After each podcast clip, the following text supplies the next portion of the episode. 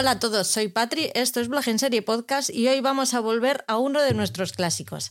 Vamos a hablar de las mejores series de Apple TV Plus, la plataforma del gigante de la manzana mordida, que cada vez tiene un catálogo menos pequeño y nos sigue sorprendiendo porque aún no tiene una serie que se pueda calificar como objetivamente mala. Pero estos podcasts no solemos grabarlos solos, ¿verdad, Paul? ¿Qué tal la semana? Hola, muy buenas a todos. Muy buenas, Patri. Pues sí, eh, volvemos a estos especiales en los que eh, contaremos un poco las, series que más nos han gustado de, una plataforma y pues igual que hacíamos antes con Oscar, que hablábamos de varias series cada uno, teníamos cinco o seis series de cada plataforma o de cada género que, que hemos comentado otras veces, pues esta vez nos hemos juntado aquí para, con otra personita para hablar de, de las series de, de, Apple TV Plus. Y es una personita que los dos teníamos muchas ganas de, de grabar con ella. ¿Cómo estás, Sonia? ¿Qué tal? Buenas tardes. Bueno, un poco nerviosa y, y, encantada y emocionada de grabar con vosotros que tantas horas, tantos momentos que me habéis acompañado, pues aquí encantada de participar. Otra cosa no, pero series ves un huevo, así que seguro que nos vas a dar muchísima información. Yo siempre digo que veo series por encima de mis posibilidades. Y, sí, sí, veo muchas series de muchas plataformas y de Apple, no tantas porque no hace tanto que tengo Apple, pero también he visto unas cuantas. Así que aquí hablaremos un poco. Series por encima de nuestras posibilidades vemos todos, yo creo, así que bueno, que estamos aquí para metidos en el mismo barco de la locura en la que vemos muchas series y las que podemos y los momentitos. A mí me hace mucha gracia, es, porque Sonia es una de nuestras conocidas del grupo de Telegram, que siempre participa con nosotros y, y, muchas veces nos decimos que nos contamos más cosas que las series que vemos, ¿no? Pues Sonia es una de esas que a mí me hace mucha gracia cuando por las mañanas se va a tomar un cafetito y se sienta en una mesa aparte con su tablet y ve su episodio. muchas veces que hablábamos otro día del programa ese en el que cuando vemos series, pues mira, eh, Sonia es un ejemplo de eso que cuando se toma un café aprovecha esos 15, 20 minutitos que tiene ahí para, para poderse ver algo. Sí, yo en ese programa me identifiqué mucho y además yo tengo las series para comer, las series para tomar un café por la mañana, las series de por la tarde, las series de día lluvioso, así las voy compartimentando y no hay ningún huequecillo que no se pueda rellenar viendo una serie. Así que sí, con mi tablet a todas partes. Como dice PJ Cleaner, de las drogas se sale de las series no. no, no. Además, cada vez más, cada vez te enganchas más. Ya te digo. Venga, Paul, hace un poquito de spam y cuenta a los escuchantes dónde pueden encontrarnos. Bueno, pues vamos a darnos un poco del de autobombo que decimos, ¿no? Eh, aparte de, del podcast este donde nos estáis escuchando, pues también os podéis encontrar en las redes sociales. Eh, donde más movimiento podemos tener es en Instagram, que tenemos la cuenta propia del programa que es arroba blog en serie podcast, donde Patri nos va subiendo pues, sus entradas en las que nos cuenta las series que va viendo, si encima le han adelantado algunas de las plataformas pues nos lo hace con más en primicia, que, que ya ha visto más de lo que hayamos podido ver nosotros cuando se estrenan las series, o esos eventos en los que puede acudir ella que vive en la gran capital y nos da cierta envidia cuando, cuando va a esas premieras, esos estrenos en los grandes cines de Madrid y le hacen regalitos y puede ver a actores de primer nivel y nosotros nos morimos de, envidia cuando nos lo sube a las redes. En Instagram también podéis eh, seguir la cuenta que gestiono yo, que la tengo un poquito más abandonada, que Patrick la tiene más al día y eh, muy bien actualizada, eh, que es arroba feber barra baja series TV, en la que voy subiendo pues las series que he visto un poco más atrás en el tiempo, no, no tanto las series que vemos o de las que hablamos aquí o las que nos cuenta Patrick en su cuenta, sino que series que se me han quedado un poco atrás y dejo ahí mis comentarios, lo que me han parecido, por si alguien no tiene nada que ver de los estrenos, pues que se anime a ver esas series que han podido quedar atrás en el olvido. Luego en Twitter o en X o como lo quiera llamar Elon Max el día que se centre, puedes encontrar también con arroba blog en serie pod acabado en D y el grupo de Telegram que antes eh, estábamos comentando donde encontramos a Sonia de la Rosa también como una de, de las participantes. Eh, ahí lo que decíamos antes, podemos hablar de, de series, del tiempo o, o de cómo se gestiona cada uno el tiempo para ver las series, ¿no? que hablábamos antes. Podéis buscar en la lupa por blog en serie o en el enlace que esté punto me barra blog en serie. Y aparte, pues tenemos un grupo en el que compartimos plataformas eh, para que nos salga de una manera más económica a todos. eh, de una forma legal, intentando buscar compartir con más gente, más usuarios de podcast, por ejemplo, de grupos de podcast de Telegram, pues podemos llegar a, más plataformas de una forma más económica. Eh, es un grupo privado para que no entre gente que, que, sea desconocida y que quede todo un poco más familiar y amigo. Así que si queréis entrar, pues nos pedís el, el enlace a Patrio a mí a través de Telegram o de Instagram y os lo pasaremos gustosamente porque así podemos, es de la manera que con un poco menos de dinero llegar a más plataformas. He decidido que te voy a poner en los podcasts en los que no aparezcas tú, este trocito te lo voy a robar y lo voy a poner, porque me aburre mogollón decirlo, tío. Venga, a ver si me animo un día, lo escribo todo y, lo redacto y te lo grabo y te lo envío para que lo puedas usar eh, eh, en esos tantos podcasts que, que participas sin mí y, y, de los que no participo, pues que luego resulta que me invitan los invitados, no me invitas tú. ¿eh? Fíjate, qué curioso. Porque no te conocen, no te jodes si te conocieran. Hacen un podcast tres personas y las dos personas, ay, estás invitado, Paul, y pues yo no lo invito. o sea, la jefa dice, pues yo no lo invito, que sois unas blandas. Pues claro que sí, pero porque no te conocen. Que ahora tenemos algo más que estrenos. Tenemos unas pedazos de manifestaciones todos los días que nos, eh, nos cortan el centro de la ciudad que da gusto. Así que si queréis, venid a la gran capital, como vosotros decís. No solamente tenemos estrenos, tenemos de todo. pues, pues, ahí os quedáis con vuestras manifestaciones. Esta mañana estaba, debía estar Palencia cojonudo también, ¿no? Yo no he ido, ni me he acercado ni he tenido ganas. Aquí en el pueblo me he tomado un vermú, pero estaba ahí la virgen. ni para verlo. Recordad que podéis hacernos llegar vuestro cariño también de varias formas, lo, a través de los comentarios de iVoox y de Spotify, poniéndonos estrellitas en Spotify y en Apple Podcast. El corazoncito de iVoox también nos gusta mucho. Y luego económicamente tenéis la posibilidad de hacerlo a través de los apoyos de iVoox o invitarnos a un café en la web de Coffee. Mira, me enseña Sonia que ha venido hoy súper corporativista y tiene ahí su, su, sudadera de blog en serie. También podéis comprar camisetas, eh, sudaderas, bolsas o lo que queráis en la web de la tostadora. También tenéis el enlace en, en, el, en los... Son unos trolls los dos. tenéis el enlace también en las historias de, destacadas de Instagram. Así que ahí podéis hacerlo. Me están enseñando las tazas, por eso me desconcentran dinerito, dinerito, que esto cuesta dinero. Parece que no, pero sí. Tenía muchas ganas de hacer, eh, de hacer este podcast porque, como he dicho antes, objetivamente yo creo que Apple no tiene ninguna serie mala. Te pueden gustar más, te pueden gustar menos, ser de un, de un género más afín a ti o no. No entenderlas, como me ha pasado a mí con algunas de estas últimas rarunas que han hecho, pero no es una plataforma que yo por lo menos no he puesto una serie que haya dicho, joder, esto no hay Dios que no hay por dónde cogerlo. Y eso, oye, tiene un mérito. yo creo que Apple es esa plataforma que tiene un catálogo más pequeñito, que también al ser un poco más complicado acceder a la plataforma por el, por el hecho de que hay eh, lo que hablábamos antes del grupo de, de, plataformas compartidas, pues tiene que ser con una, con una cuenta familiar en la que haya un, un propietario de, un dispositivo Apple y bueno, pues eh, antes comentábamos ¿no? que no, no somos usuarios de Apple en gran mayoría en, en España, no es como en Estados Unidos que está más generalizado. O sea, y, entonces, no me hagas decirlo. y pues tiene un catálogo más reducido al ser de las últimas plataformas que nos han llegado, y, pero la mayoría de las series eh, son buenas, son buenas, eh, sobre todo en cuestión de la calidad de producción, están todas muy bien elaborados. Luego te pueden gustar más o menos, o como dice Alberto PJ o tal, que, que hablan de cosas de pijos, ¿no? O sea, parece que están tratando con, con una sociedad eh, de un nivel medio alto, más bien tirando alto, ¿no? Y muchas veces nosotros no nos sentimos identificados con, con esa clase media alta que tienen en los Estados Unidos.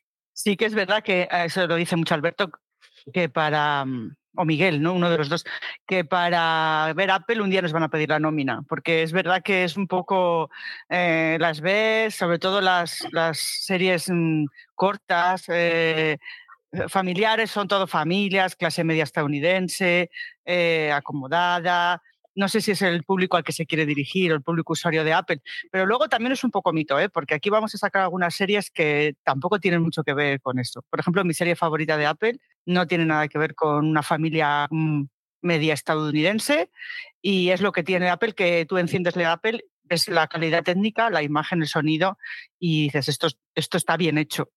Luego si te gusta o no, la trama pues es otra cosa. Pero hasta las series, mm, digamos, aburridas, malas, que alguna puede tener, están bien hechas. Entonces, al final has visto un, buen capítulo.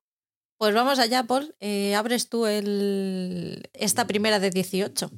¿Cuál es la primera de la que vas a hablar? Como hemos dicho otras veces, o hemos hecho otras veces, no es una escala del top de, de la primera que, de la que hablemos aquí sea la más baja o la más alta, sino que están puestas colocadas aleatoriamente.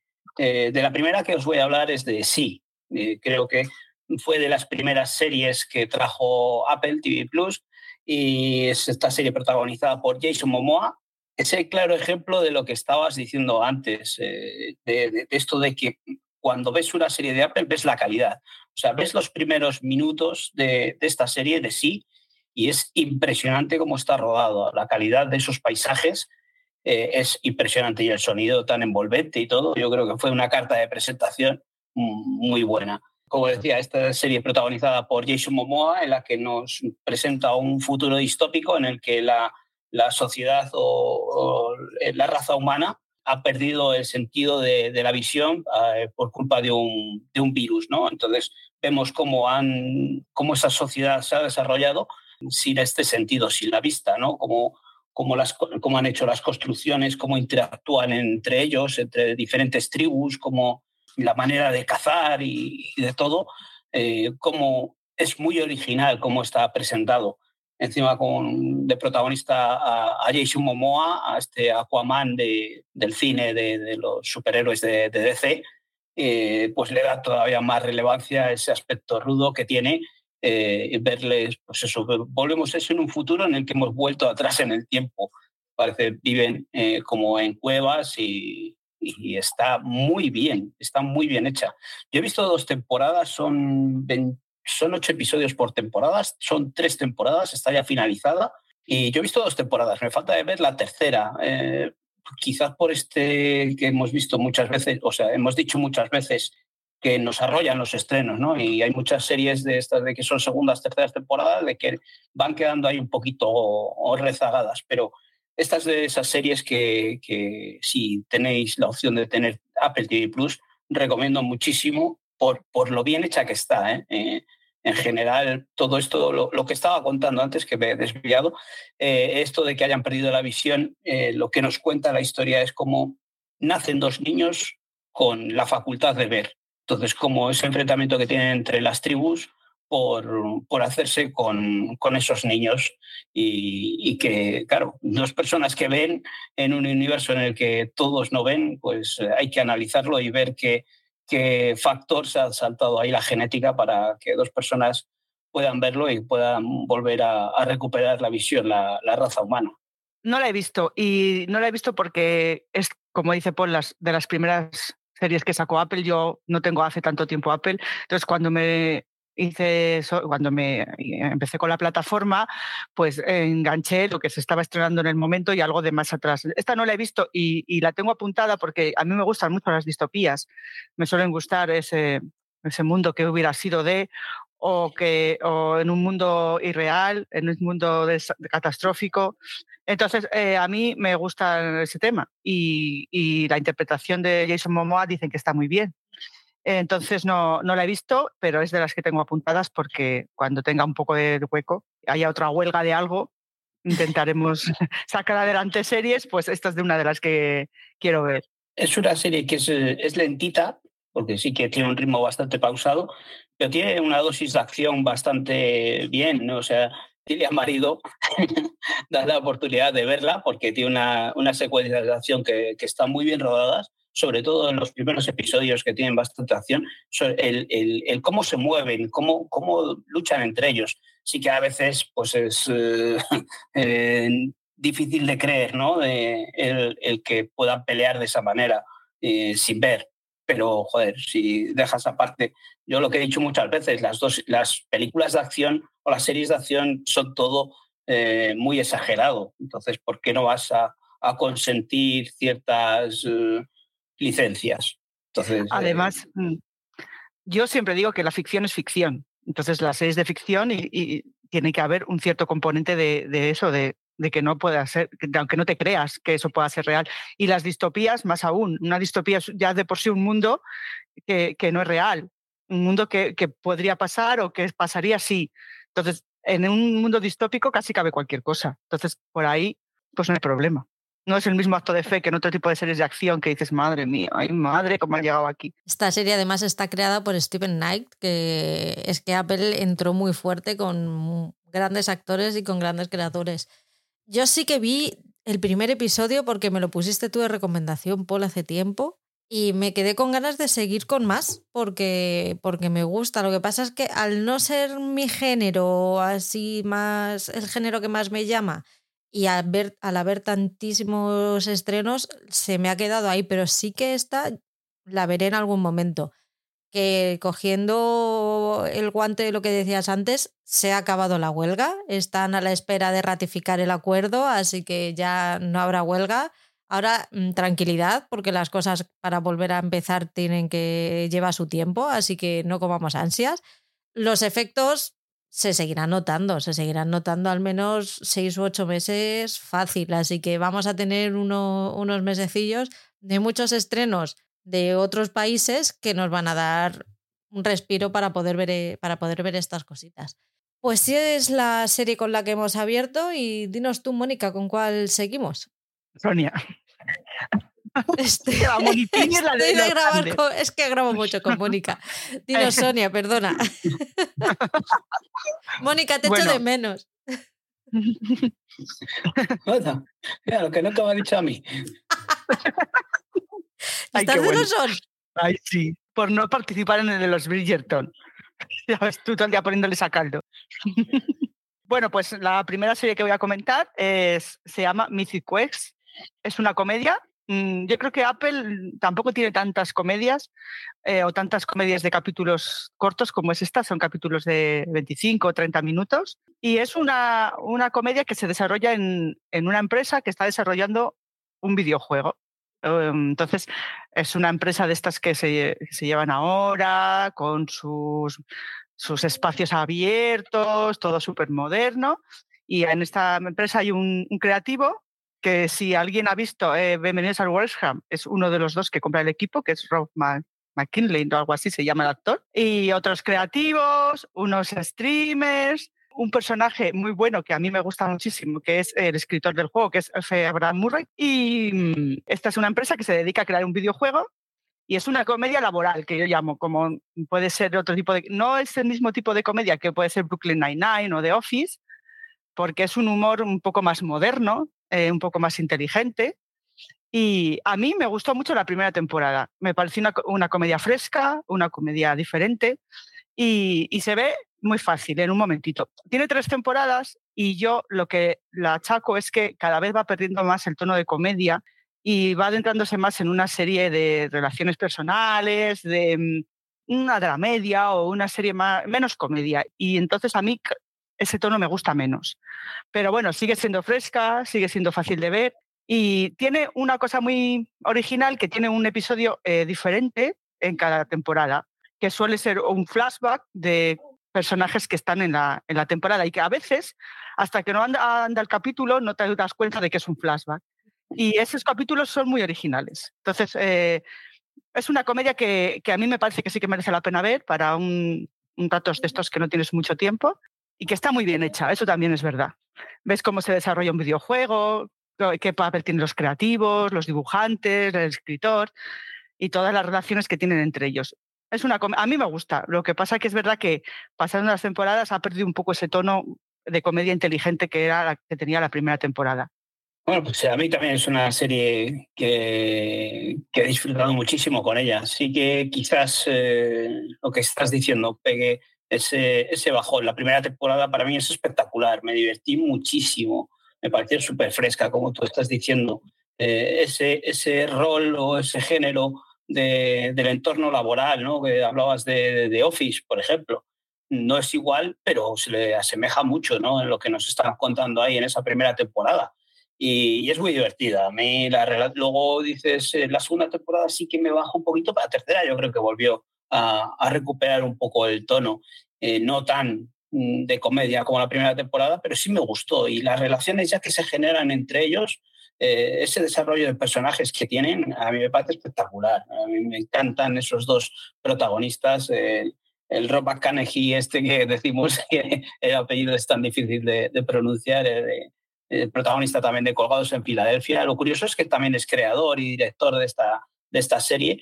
La química que hace con el personaje femenino, eh, no, yo no la había visto en ningún sitio. Eh, se llama, porque lo tengo aquí apuntado, Charlotte Nictao o algo así, pero la, la, química que generan entre ellos me parece brutal. Eh. Yo es que tienen un choque de personalidades que, que la hace súper divertida y, y súper amigable, como siempre muchas veces dice Patrick son ya amigos, o sea, te, lo quieres ver porque están en un... Además, es muy bonito de ver esa relación cómo va cambiando y creciendo, porque en la primera temporada se ve que él es el jefe y ella es la creativa que va a rebufo del jefe, que es el que decide todo.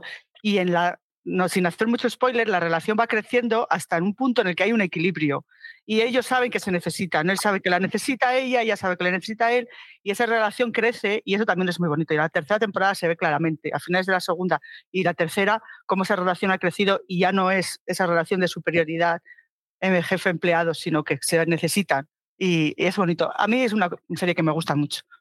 A mí me gustó mucho la primera, la primera temporada. Eh, creo que me atrapó definitivamente en el tercero, me parece que es, el de, en el de los nazis, eh, esa granja de nazis que, que, hacen. Pero el, o sea, donde ya se dije que ya la, sería suya por los siglos de los siglos es en el episodio de la cuarentena.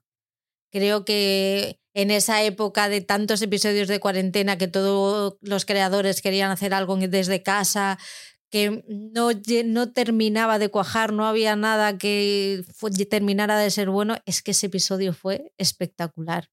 Creo que tenía todo el sentido del mundo hacer ese episodio, esa finalización. Nos dio tanta información necesaria para la serie, hablando de la pareja protagonista y de, del, del resto de personajes que dentro de la, de la oficina siempre tienen sus tiranteces y están siempre con sus pullas, pero que en el momento de verdadera necesidad estaban ahí todos haciendo piña. Ese episodio para mí fue espectacular. Yo creo que es uno de mis episodios favoritos de, de la vida de la historia de la televisión. Es el mejor capítulo de pandemia que han hecho cualquier serie. Mira que se liaron a hacer series, eh, las típicas series que se rodaban en dos habitaciones, que se hablaban por teléfono. Este es el mejor capítulo de pandemia que he visto yo en la televisión.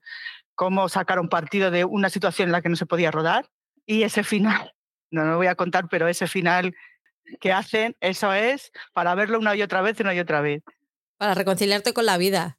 Está muy bien y, eso, nos hemos centrado en la relación de, los dos personajes protagonistas, pero es una, una, una, comedia muy coral en la que hay personajes satélites que están por ahí pululando y que, que quizás esa segunda temporada sí que pecó en exceso de centrarse más en, en otros personajes, no en esta pareja protagonista, pero sí que en global todo eh, está muy bien hilado, muy, muy bien montado y todos los personajes eh, son estupendos. Así que quizás hay dos ahí es donde me quejé ya eh, cuando hemos hablado de ella, de la segunda temporada, de que se centraron mucho en la relación esta de, de las dos probadoras de videojuegos con esa relación lésbica que tenían ahí. Quizá ahí me pecó de centrarse demasiado en ellos, pero creo que en la tercera temporada volvieron otra vez a, hilar bien todo y, muy disfrutable, muy disfrutable, muy divertida. Es una de esas series, como dices, 25 o 30 minutos que merece muchísimo la pena ver. La ayudante de producción, la hija de puta, es buenísima. Es, mi, es mi, personaje favorito de la vida porque es que nunca sabes por dónde te va a salir la cabrona. Me encanta. Pues voy con la mía. Home Before Dark es una serie que no es muy conocida, es, es una serie muy familiar. Es la primera serie que le puse yo a, la Peque como serie un poquito ya más de menos de dibujos y más de personas y de personajes. Es, es una serie dramática de misterio que está inspirada en los reportajes de una joven periodista de investigación que se llama Hilde Lisiak.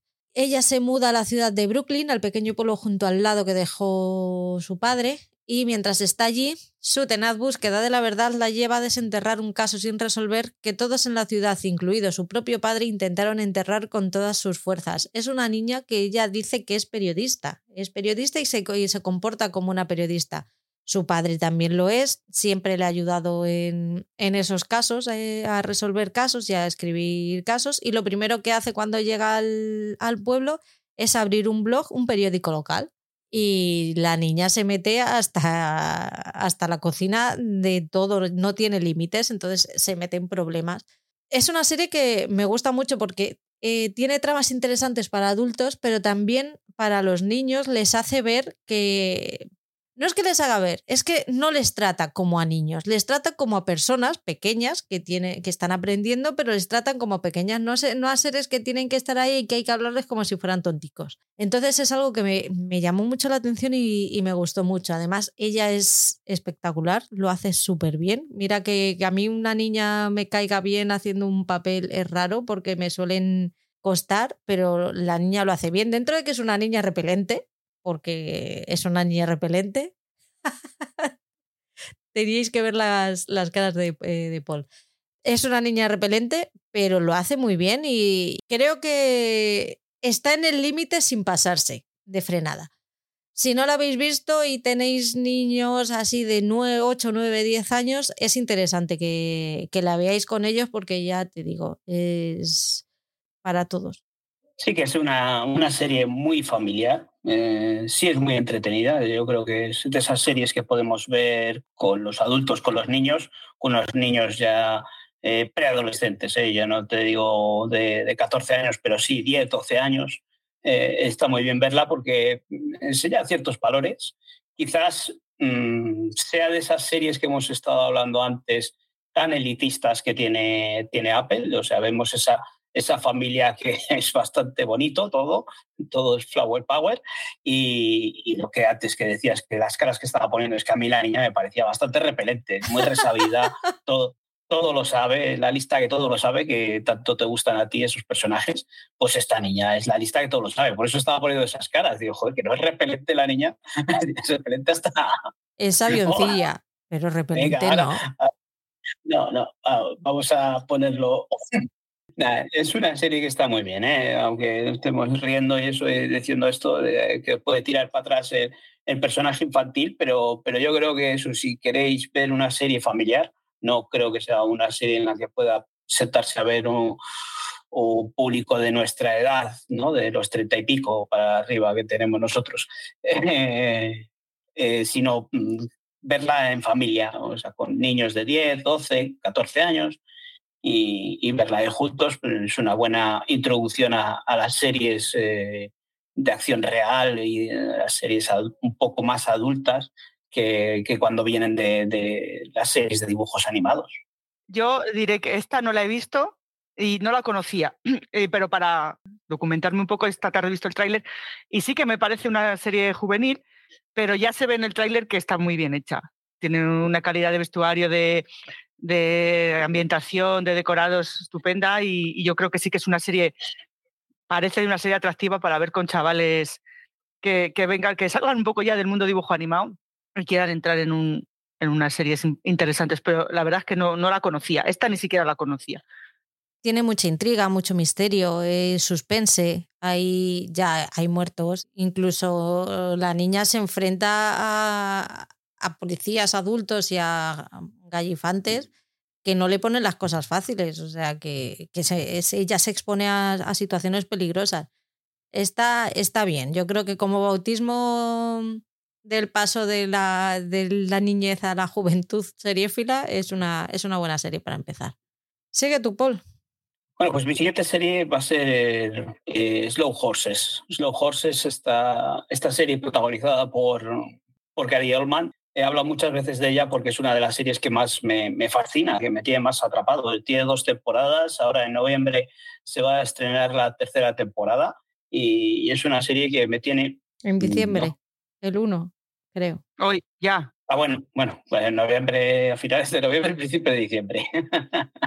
bueno, pues eso, en diciembre se, se estrenará esta tercera temporada y, es una serie que a mí me tiene muy enganchado. A mí me gustan mucho estas series de, espionaje, ¿no? Lo he dicho muchas veces. Y en esta serie, pues lo que nos cuenta es eso, eh, cómo eh, un grupo de, agentes del MI5, eh, cuando tienen algún fracaso en las misiones, pues son apartados a, a otro departamento en el que lo que tratan de hacer es que no intervengan mucho en la acción eh, de la calle, ¿no? Y les dan trabajillos ahí eh, un poco más eh, simples para que no interfieran en, ningún, en ninguna investigación. el jefe de todo esto, de esta casa, de este edificio que le llaman La Ciénaga, es protagonizado por Gary Oldman, que hace un personajazo. Es una delicia verle cómo, cómo desarrolla este personaje.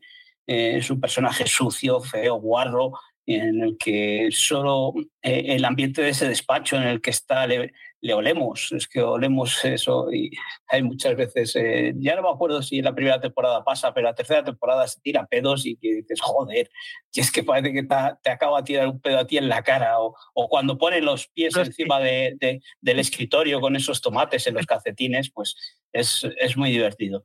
Y luego tiene todo ese trasfondo de, espionaje, de dobles espías, de, de, esas cosas que a mí tanto me gusta. ¿eh? Y ya no es que esté ahí Gary Oldman, también vemos a una Kristen Scott Thomas que, que nos recuerda tiempos atrás, eh, que estuvo, fue ganadora de un Oscar por El paciente, el paciente inglés, vamos. Eh, entonces, sí que tenemos un reparto bastante curioso y, está muy bien hecha, muy bien hecha. Yo, para mí, es una de las mejores series. Me parece que la he metido en varios tops ya, porque para mí es una de las series que, que me entretiene muchísimo el cómo está hilado y, y sobre todo el personaje de Gary Oldman es, es atrapante, es, es fascinante como te atrapa. Bueno, a mí, yo esa sí la he visto, es a mí me gustó mucho, pero yo con el género espías tengo un problema que es que yo no lo entiendo, o sea, me cuesta mucho pillar la trama cuando empiezan a relacionarse eh, estos de aquí con estos de allí, todo. Eh, eso en la primera temporada me pasó menos, pero la segunda temporada me pasó muchísimo, no entendía nada de, si estos rusos, si estos son... Eh, me cuesta mucho pillar el género, es un problema que yo tengo con el género espías, me pasa mucho, pero es una serie para ver, porque ese personaje, ese personaje de Gary Oldman, es un personaje eh, increíble, escrito, muy bien escrito, muy bien guion. Eh, parece el personaje que va a ser el, tonto, el espía tonto que han puesto ahí, no sabemos por qué, pues algo habrá hecho, pero luego eh, tonto nada, porque porque se ve que tiene esos ramalazos de espía antiguo que, te resuelve los casos y, eh, al final suceden cosas que no te esperas. Y también los otros personajes que no son tan principales están muy bien y em, hay muchos personajes secundarios que, están muy bien interpretados y la serie tiene muchísima calidad. Pero a mí me pasa eso. La primera temporada me gustó muchísimo y la segunda me estaba gustando y me gusta, pero yo necesito ese tiempo. Igual es una serie que tengo que ver dos veces, porque yo el género espías me cuesta mucho coger el hilo aunque me estaba gustando y me estaba gustando verla, yo le tenía que preguntar a, mi pareja, ¿pero qué pasa aquí? ¿Y estos quiénes son? Y, este, y esto me pasa con todas las eh, series de espías. Entonces, sin gustándome, tampoco la puedo poner mucho en el top porque me pasa eso, que, que a veces me costaba pillarla. Pero no es una serie difícil, ¿eh? ni enrevesada, ni, ni, ni aburrida. Es una serie que es muy dinámica, además. O sea, que los capítulos se te pasan volando. Y esta serie me pasó al principio lo mismo que con Sí, la empecé a ver, pero se me quedó atrás.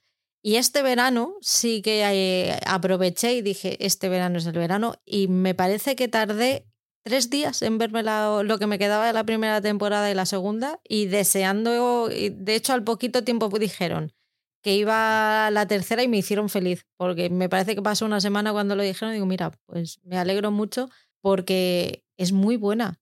Es Griezmann, bueno, es que Griezmann no hace nada mal este señor. Serie de Apple de, mucha calidad, con muchas ganas de que llegue el 1 de diciembre, la verdad. Sonia. Bueno, pues mi, mi segunda serie de Apple es una serie que se llama Después del huracán, eh, creo que el título original es Five Days at the Memorial o algo así. Es una serie que está inspirada en, hechos reales, bueno, basada en un hecho real, que se ambienta eh, durante el huracán Katrina en Nueva Orleans. Entonces, eh, sucede en un hospital de Nueva Orleans, de repente viene el huracán Katrina, allí se va la luz, eh, al principio puedo, tiran con los generadores, pero luego tampoco hay generadores, allí se va el aire acondicionado, allí no hay ningún tipo de recursos y, tampoco les vienen a rescatar. Se ve que tienen que más prioridades y allí no aparece nadie. Entonces, pues hay una serie de médicos que están allí eh, tratando a los pacientes como pueden, con los medios que tienen.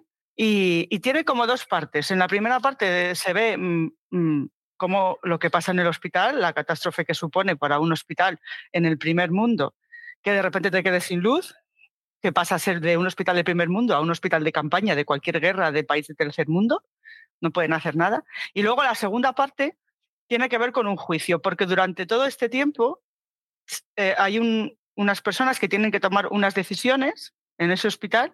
No puedo hablar más porque entonces es hacer spoiler, pero bueno, da igual porque es un hecho real y si alguien quiere enterarse, pues ahí está Google para enterarse de lo que pasó.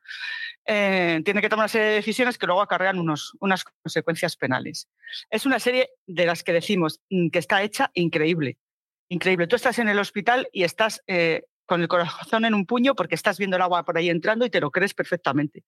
Eh, es una serie muy dura, no tanto como por el hecho real o lo, ver lo que pasaba, porque te muestra, eh, y esto no sé si se hace mucho spoiler porque lo podemos suponer, muestra mm, muertos en el hospital, te los muestra así, eh, sino por las decisiones que se tienen que tomar. A mí es una serie que me, daba, me dio muchas vueltas en la cabeza.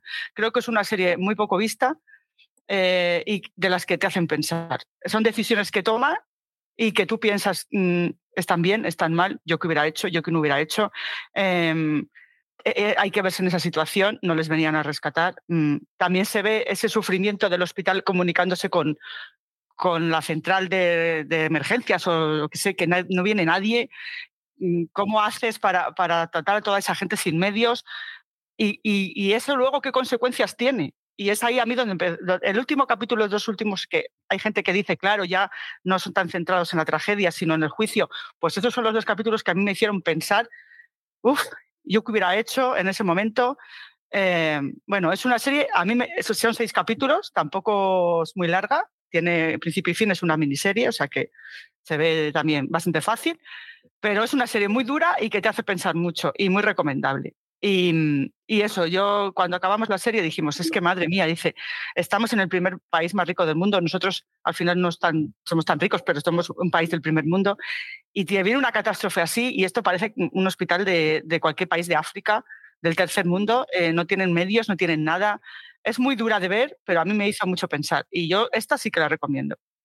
Yo esta serie la empecé con muchas ganas. Eh, los primeros episodios eh, les vi muy bien. Me parecía que iba a ser una serie eh, catastrofista porque vemos en esos primeros episodios lo que sucede cuando llega el huracán, las horas posteriores al huracán, todo cuando se desborda esos, ese río y todas esas contenciones que tienen, es un río, me parece que sí, pero bueno, todas esas contenciones que tienen que se rompen y acaban inundando el, el hospital. Eh, me fue perdiendo fuelle según iba avanzando la trama porque se convierte en un dramón de, época, porque no es un spoiler, yo creo que es parte de la sinopsis eso que dices de que aparecen eh, seis, ocho muertos, cuando van a rescatarles lo que encuentran son seis, ocho muertos, ya no recuerdo bien, y, es la investigación de qué ha pasado, cómo han muerto esas personas y y lo que más me hace pensar o cuando estoy viendo la serie es eso, lo que estás diciendo tú, cómo un, un país como Estados Unidos puede dejar varios días a un hospital sin atención, sin poder rescatarlos. Luego esas diferencias que tienen entre el hospital público y el hospital privado, ese choque que tienen ahí a ver quién, quién saca más adelante sus recursos o quién se beneficia más de, de esos recursos luego la, la, moral ¿no? O, el sentimiento que tienen los trabajadores de ese hospital, esos médicos, esas enfermeras, en tener que tomar decisiones, eh, eso, mm, ya se me fue. O sea, si me planteas al principio un drama, pues veo un drama, pero cuando al principio estaba viendo una serie de un género catastrofista, pues luego girarme al drama me hizo ya, y luego ya cuando llega al final, y ya nos tratan el tema este del juicio, de, cómo eh, de que quieren hacer responsables y los políticos los, o, los médicos, pues eso ya acabó ya de explotarme la cabeza y decir, no, esto no es lo que yo quería ver. Y se alarga demasiado esos últimos episodios. Has dicho que seis, no sé si son ocho, me parece que son ocho episodios. Mm. Y se me hizo muy, muy larga al final por eso, porque ya no era lo que eh, me había puesto a ver en los primeros episodios. Pero aún así está muy bien hecha. Todo lo que es eh, las secuencias de, de, la llegada del huracán, todos esos efectos especiales están muy logrados. Las inundaciones, cómo van los barcos o esas barcas por, por la ciudad ¿no? de Nueva Orleans, está muy bien recreado. Está, los efectos del CGI están muy, muy bien. Pero, pero al final eso, si ahora mismo eh, nos estáis escuchando y no lo habéis visto y sabéis lo que vais a ver, pues igual la toleráis más. Pero después de ver los dos primeros episodios que pensé que iba a ser iba a ser otra cosa. A mí me pasó algo parecido a ti. No sé si es que era no era el momento, no tenía yo el momento para ver tragedias o qué. El caso es que la empecé con muchas ganas, pero me, me fui viniendo abajo, me quedé en el cuarto, me parece, justo antes, de, antes del juicio, antes de empezar con el tema de los juicios y tal. Y, y, de esto que, que, la dejas sin saber, lo que dices, bueno, ya la, ya la seguiré, ya la seguiré, ya la seguiré, pero que tienes toda la intención de seguirla, pero que cuando te vas a poner a verla nunca te apetece. Pues, pues así, me, así me pasó. Sí que está muy bien hecha y la historia está muy bien contada y, tiene todos los ingredientes para, para, para enganchar, pero no, lo con, no conseguí que, que me enganchara. Y hay muchísima gente, Ivo Delgado está encantado con esa serie, se enamoró de, se enamoró de la serie. Y yo intentaba, intentaba que me gustase, pero no, no, no lo conseguí. Sí que es verdad, como decís, que tiene dos partes muy diferenciadas. Eh, la primera parte es la catástrofe y es una serie típica de catástrofes y la segunda parte ya es más social y más el juicio. Sí que es verdad, como dice Paul, que si tú has venido a jugar a la catástrofe, pues llega un momento en el que ya dices, esto que me están contando no es lo que yo estaba buscando.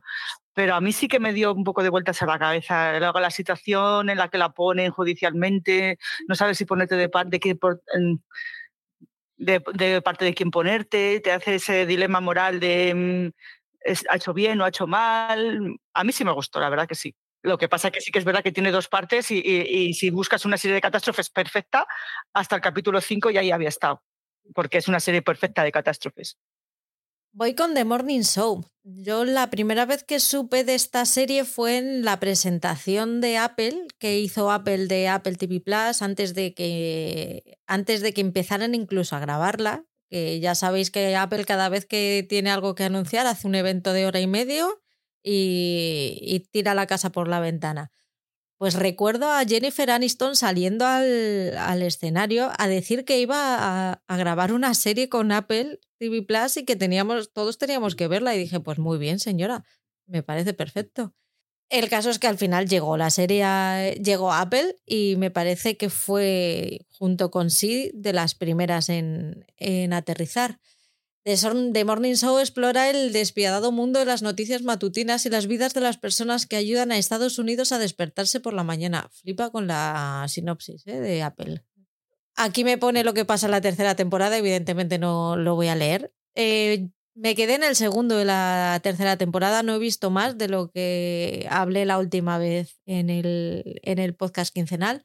Y es una serie que ya os he comentado alguna vez que me genera contradicciones. Por un lado me gusta mucho porque es un mundo que está, está presentado por mujeres, son dos mujeres muy fuertes. Iba a decir que era un mundo liderado por mujeres, pero evidentemente no.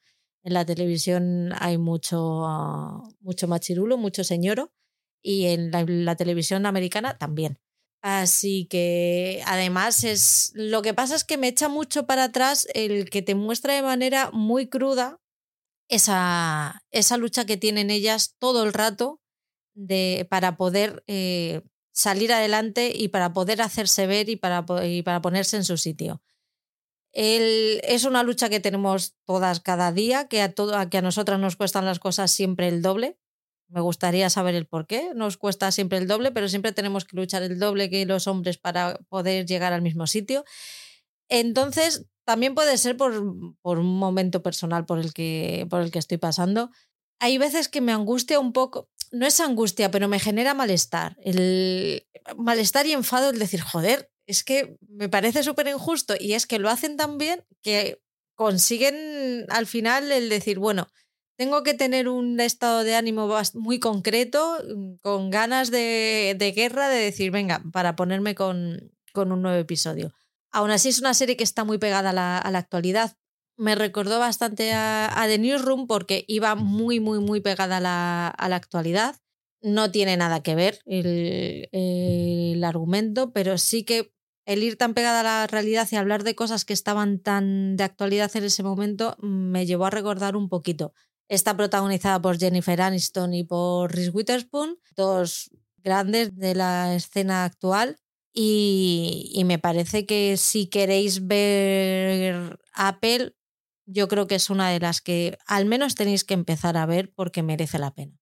Yo esta no la he visto increíblemente eh, porque sé que me va a gustar, porque tiene todo lo que a mí me gusta, tiene intríngulis político, social, actualidad, eh, las actrices están de reconocido prestigio, como se dice, o sea, sé que me va a gustar. Me pasa parecido, fue la primera serie grande que trajo Apple, cuando Apple empezó yo no tenía Apple y ahora se me ha venido acumulando. Sé que la voy a ver y sé que me va a gustar porque, porque es un tema que me gusta y, y las actrices me gustan, entonces esta es de las que voy a ver seguro, pero no la he visto. Yo de esta he visto la primera temporada. La primera temporada mm, me gustó bastante porque está, es otro producto de estos que, estamos hablando, de que está muy bien hecho.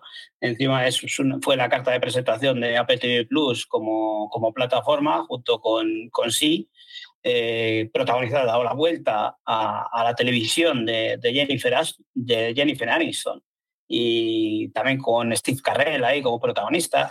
Eh, entonces tenía todos los ingredientes para triunfar.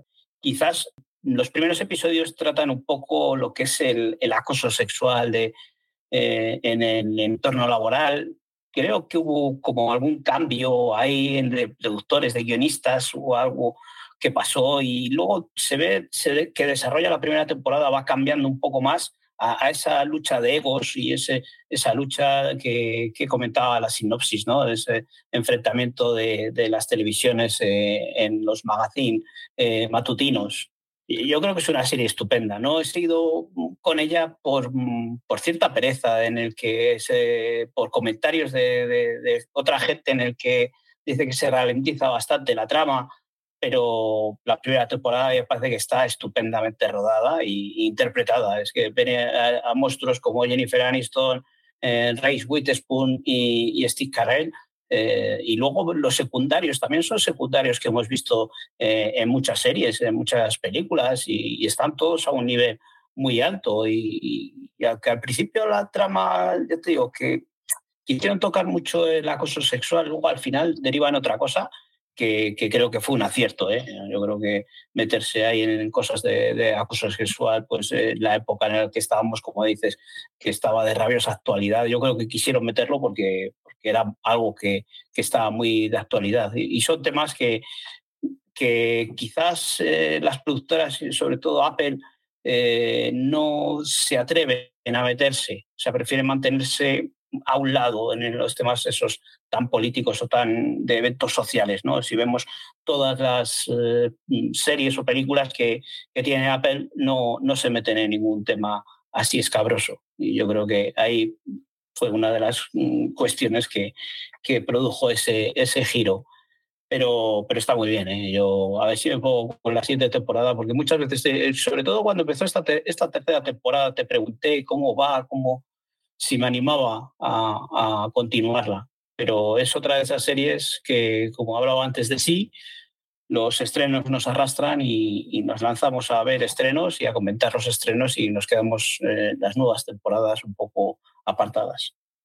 A mí me pasa que es que ahora abro Apple y lo único que quiero que lo único que quiero ver es cocina con química. Entonces, es el, el ratito que tengo para dedicar a Apple, va, va ahí. Estoy esperando a que. Qué bonita es. Joder. Es que estoy esperando a que termine para el ratito que tengo de Apple dedicarlo pues a The Morning Show y alguna, algunas cositas que tengo todavía por terminar. Sigue tu Paul. Bueno, pues eh, la siguiente que, que, os voy a proponer eh, es Teherán. Teherán es una producción israelí y, la, os la he recomendado aquí muchas veces. Eh, tiene dos temporadas eh, en las que nos cuentan. Es, la primera temporada pues es como eh, unos, unos, una, una mujer, una hacker, se adentra en territorio libanés pues para intentar eh, boicotear un reactor nuclear. Y una vez dentro, eh, estoy pensando si son spoiler, pero yo creo que no. Eh, una vez dentro se quedan encerrados sin poder salir del país y todo lo que tiene que hacer para intentar volver a, Israel. Ese enfrentamiento que, que, tienen, pues encima ahora tan de rabiosa actualidad, de, de esas agencias secretas que, que tiene Israel, ese Mossad, que, tanto temíamos o que tanto pensábamos que estaba preparado y, ahora recientemente las noticias pues eh, ha quedado poco al descubierto con, los hechos que han sucedido. Pero a mí siempre las cosas que pasan, las series que pasan en Oriente Medio me generan una cierta angustia y me provocan ese malestar en el cuerpo que me gusta, ¿no? Es doble, doble juego de los agentes ahí, pues cómo se complican la vida para tratar de sacar adelante esas misiones, a mí me parece estupenda. Es una serie israelí que la calidad, sobre todo la primera temporada, pues es un poco más, más baja, que tiene esa fotografía tan característica del cine israelí, pero la segunda temporada tiene la, incorporación de, de Glenn Close, que, que, es un personajazo, es una actriz como la copa de un pino, que hace que suba la serie otro, otro peldaño y, creo que para mí es una de las mejores series eh, que hay ahora, eh, porque tiene dos temporadas, pero yo creo que no sé si está renovado oficialmente, pero, pero sí que tiene, tiene recorrido para continuar con ella. Es una de las series que os invito a, que le deis al play porque no es tan conocida. Si os gustó Homeland y estas cosas, pues eh, creo que es una serie que merece mucho, mucho, mucho la pena ver.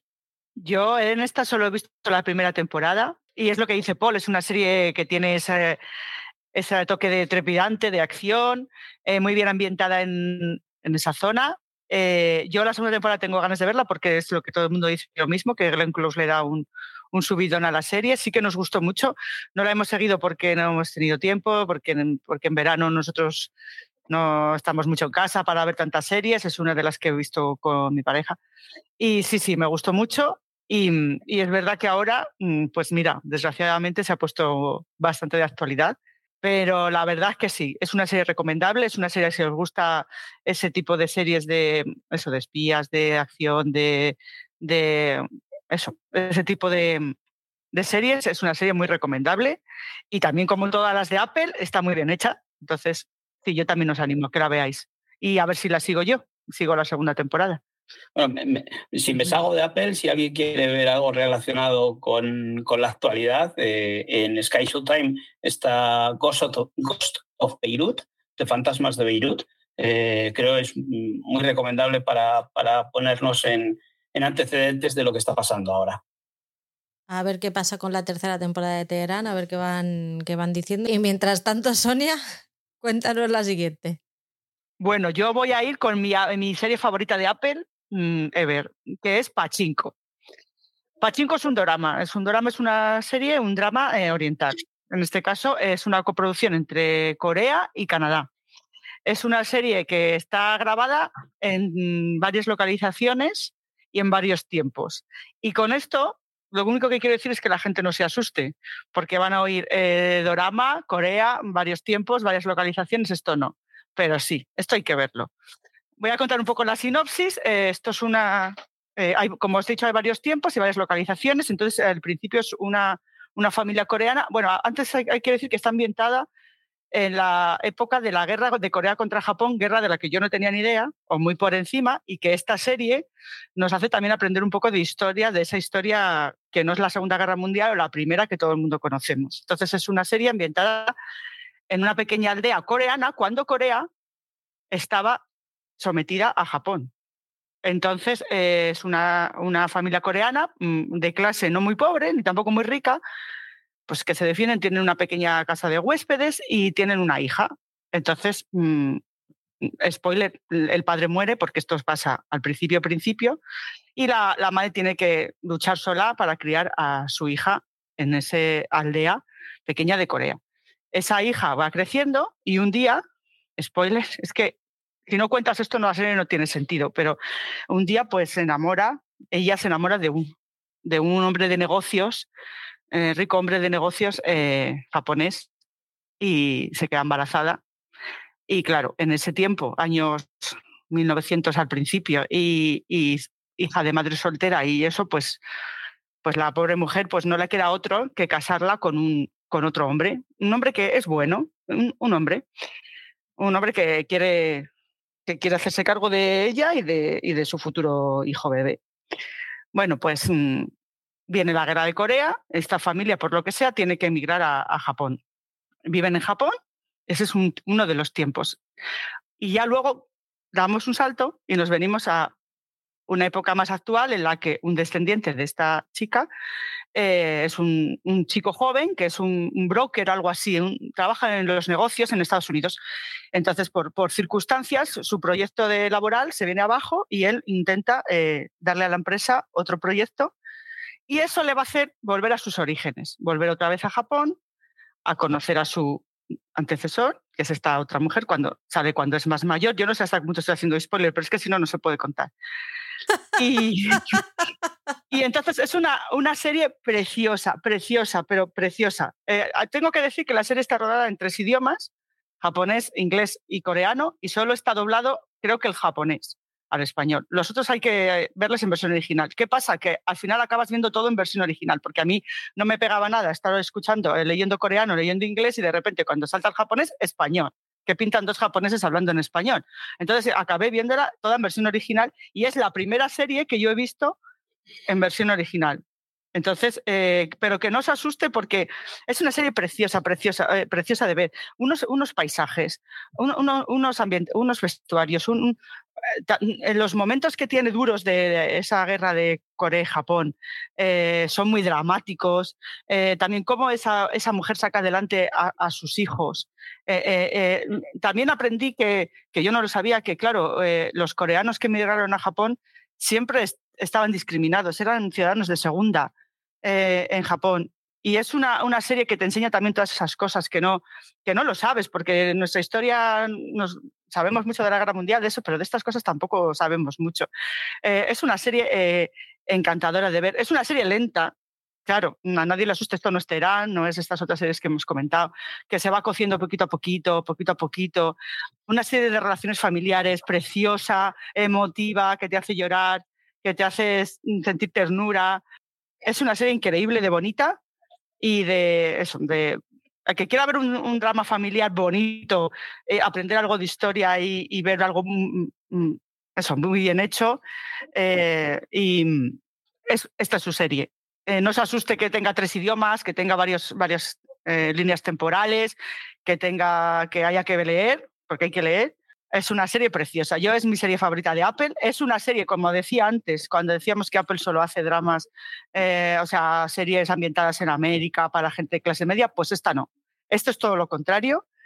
Eh, esto hay que verlo y yo estoy deseando que llegue la segunda temporada, que yo creo que también está renovada y otra vez estaré allí yo a tope con Pachinko, que fue una de mis series tops del año pasado y desde luego mi favorita de la plataforma.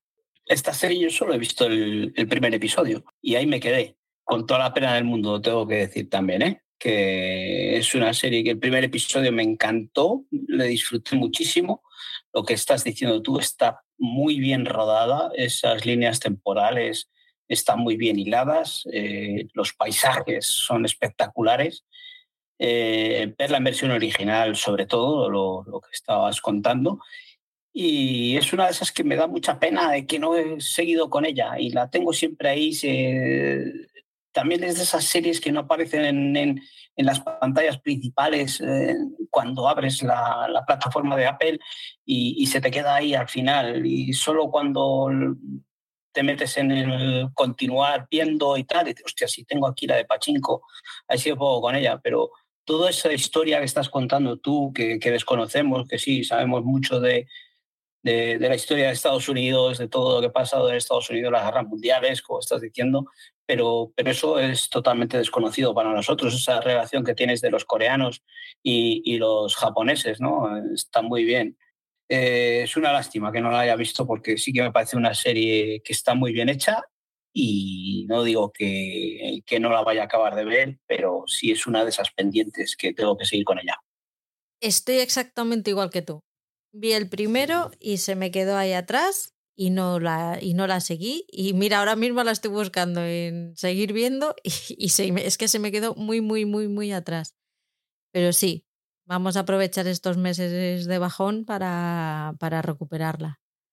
Voy con Silo, esta serie de Apple que está rodada completamente en interiores. Em, es la historia de las últimas 10.000 personas en la Tierra. Su hogar a una milla de profundidad los protege del mundo exterior tóxico y mortal.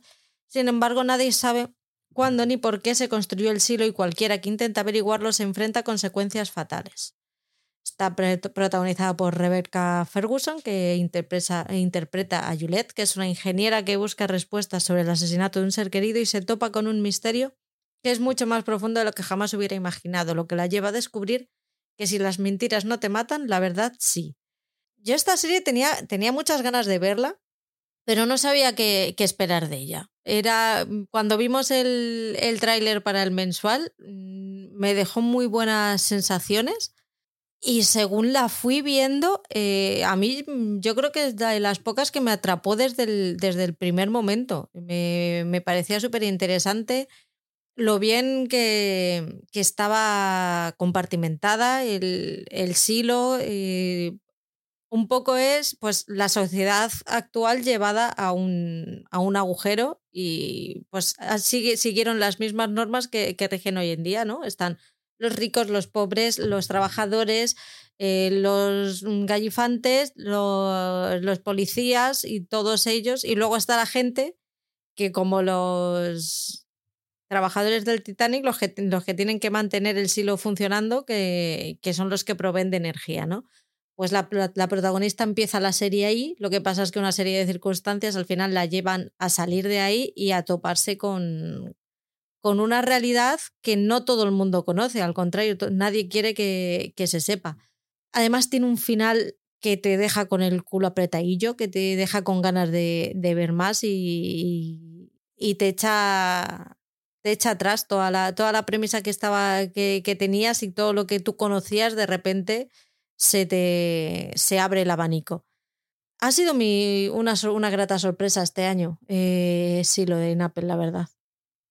Sí, para mí lo que estabas hablando antes de, de, cuando vimos en mensual, pensé que iba a ser una serie más de, de ciencia ficción, eh, que ese ambiente encerrado siempre en el mismo escenario en interiores, que igual la hacía muy lenta y tal. Sí que me apetecía verla, pero tenía ese cierto temor. Eh, pero según va desarrollándose la serie, vamos viendo que, lo convierten en un thriller, en un thriller donde hay eso, donde aparece alguien asesinado y, esta protagonista tiene que investigar quién o qué es lo que ha pasado, ¿no? Eh, lo va convirtiendo en un thriller durante X episodios hasta que llega a los últimos episodios, a los episodios finales en el que el misterio ese se acaba resolviendo o acabas viéndole los hilos a la trama porque tampoco lo quieren ocultar mucho, porque el trasfondo en sí de esta serie es la ciencia ficción, ¿no? Y luego nos dan ese girito al final donde nos vuelven a llevar a la ciencia ficción, nos vuelven a mostrar qué es lo que pasa fuera de ese silo, qué es lo que puede haber fuera de ese silo, y nos dejan ese cliffhanger brutal que, me parece estupendo. Está muy bien hecha, muy bien rodada, no es cansino eh, el hecho de que todo esté desarrollado en un mismo escenario, y, creo que sí, sí, que fue una de las sorpresas y es una, una serie que está muy bien hecha y, y, que merece la pena darle la oportunidad, aunque parezca de esa sensación de, ciencia ficción profunda, no lo es, lo convierte en un thriller bastante dinámico, con bastante ritmo y, no acaba siendo aburrida y pesada. Así que sí que darle, darle esa oportunidad. Pues yo esta la verdad es que se me había quedado atrás porque es una serie que se estrenó cerca del verano y yo en el verano pues veo muy poco, muy, mucho menos porque estoy menos tiempo en casa. Y me he puesto el primero, cuando empezamos a preparar este podcast, dije, pero ¿cómo no he visto yo esto? Pero si esto es que además todas las críticas de todos los podcasteros la estaban poniendo bien. Y digo, pero esto, y es verdad que se me había quedado atrás. Y me ha gustado mucho, la verdad es que sí, es verdad que yo también esperaba ver algo de ciencia ficción y, y de momento me he encontrado algo que tiene también una cosa que a mí me gusta mucho, que es un tinte social. A mí me gustan mucho las series sociales. Y, y, eso me ha gustado, es cómo se estratifica la sociedad en, y, Y si decís que luego tienen toque de thriller y todo, a mí esta serie yo sí la voy a seguir. Me he puesto el primero, me ha gustado y sí que la voy a seguir y, me alegro de haberla rescatado, la verdad. Mm, pero solo he visto uno y la verdad que sí que me ha gustado. Ya nos irás contando a ver qué te parece. Paul, ¿cuál es la tuya, la siguiente? Bueno, pues eh, mi siguiente serie es eh, Servant. Servant, esta, esta serie de terror eh, protagonizada, o sea, creada por Night Shyamalan, el director y el creador de, del Sexto Sentido y, y de alguna cosilla más, del Bosque, me parece que también, y recientemente esta de, del Tiempo, ¿no? pues esta serie en la que nos, nos presenta una familia eh, una pareja o matrimonio que ha sufrido la pérdida de, un bebé recién nacido y, cómo, cómo, intentan superarlo, ¿no? Como para, para superarlo eh, tienen un bebé reborn de estos que son tan reales y, a la mujer esta pues trata de, superar este duelo o esta, este, este suceso eh, simulando la presencia de ese niño, ese bebé, con, con este muñeco. Eh, en este transcurso pues aparece en ese intento de vuelta al trabajo y a la normalidad, pues contratan una, una criada, una asistenta, una canguro, que pues que al final mm, acaba, acaban pasando cositas. Es que es una serie en la que no quiero irme más allá del spoiler de, de la sinopsis del inicio. Y bueno, pues esta criada pues acaba eh, llevando a esa casa cierta inquietud. Es un terror, no es un terror de sustos, es un terror muy psicológico, donde la banda sonora eh, y esa ambientación dentro de la casa tan claustrofóbica la hacen mm, tan especial a la serie. Son episodios muy cortitos, episodios de media hora, cuatro temporadas de diez capítulos, eh, está finalizada ya eh, por lo tanto, encima es una buena oportunidad para ponerse con ella, eh, que sabes que vas a ver una serie con un principio y un final, que no tienes que estar esperando si la renuevan o la cancelan. Está muy bien hecha, tiene una dirección espectacular, sobre todo la primera temporada se nota muchísimo los episodios que están dirigidos por Shyamalan, porque tienen unos, unos ángulos de cámara mm, muy originales y, que te generan esa sensación de, inquietud. ¿eh? todo acompañado con esta banda sonora que digo antes, que no es música, sino que son ruidos, sonidos chirriantes que te, te generan mucha inquietud. Está todo eh, rodado, sobre todo las primeras temporadas es todo de noche, eh, cuando salen a la calle está lloviendo, es todo es muy oscuro, muy gris. Si os gusta, sobre todo el género este de, terror, pero, pero sin que te vayas a los sustos. O sea, no, no tiene, no, no, voy a decir que no tiene sustos, porque sí que tiene alguno, pero sí que tiene, tiene cosillas y encima con ciertos toques de, comedia. Hay muchas veces que tenemos al personaje de, Ron, de, Harry Potter, este Rupert Green, que, tiene momentos muy, muy, muy cómicos y muy divertidos. Por eso eh, le hace que sea una serie muy fácil de ver, porque te mezcla esos dos géneros y con episodios de media hora, que hay ciertos episodios que te quedan diciendo, yo quiero ver más, o sea, con media hora no me ha valido, yo quiero más de esto. Y sí que la primera temporada es brutal, brutal. La segunda y tercera temporada sí que divagan un poco más, pero la cuarta vuelven a retomar, sobre todo vuelve a coger las riendas Shyamalan de, de la serie y la da un cierre espectacular. Para mí es una serie muy redonda que he recomendado muchísimas veces aquí y que una vez lo hago y una vez más lo hago. Eh, una cosa que quiero decir, aparte de la serie, eh, estábamos diciendo al principio, ¿no? Son muy elitistas porque nos tratan a gente tal, americanos, de media alta. Esta sí, esta sí que es una, una serie que nos trata a esos personajes, a esa, a esa clase, pero hemos hablado de Pachinko, hemos hablado de Teherán, hemos hablado de no sé cuál otra, es que no eran precisamente eh, familias americanas. Así que Aquí os dejo esta Terán, esta, perdona, esta Servant, que la recomiendo muchísimo. Bueno, e, esta es buenísima. Esta Servant es buenísima. Eh, mm, el, que, el que piense que es de terror, porque yo, por ejemplo, soy una persona que yo con las películas de terror, las series, me cago. Entonces no veo series de terror, pero es que esta no es terror, esto es desasosiego, es mal rollo, es, es una serie que la estás viendo y te estás sintiendo incómodo. La casa es un personaje más, O sea, están los personajes personas y la casa. La casa mm, chirría, la casa suena.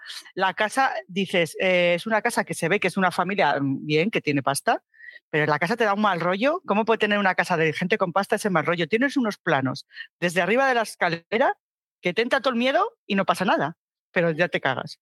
Eh, por ejemplo, en la última temporada, los, los, planos, no sé si te acuerdas, Paul, cuando el otro se, porque el protagonista es chef, entonces se pone a cocinar los planos de los platos. ¿Qué colores? Está todo, el, la ambientación es negra, oscura, mm, papel pintado negro con pajaritos y, los platos son verdes, fluorescentes. ese, tipo de dirección es una pasada. Eh, luego también es una serie que ves media hora, yo esta serie la veía con mi pareja y decía que no me he enterado de nada, no sé lo que ha pasado, no, sé por dónde me está dando el aire, pero da igual, tú te sientes como un mal rollo, una cosa. hay dos personajes principales que son la madre y la niñera, bueno, la niñera cuando te mira así, ya te cagas también. No hace falta que no hay sustos, pero ya tiene un, un personaje que te entra un desasosiego, es más desasosegante. Y es verdad que las temporadas intermedias son un poco desbarran, incluso igual a veces se van un poco al género comedia, y, pero no, la primera y la última son un auténtico terror psicológico. Eh, es una serie, esta es buenísima. Esto también hay que verlo y, y si dices que nos gusta el, género de terror, a mí tampoco, pero esto es muy disfrutable porque no te, no te mueres de miedo. Es, una, es más bien el, mal rollo que te da toda la serie. Yo me aburrí que te cagas. Ya lo sé. ya lo sé.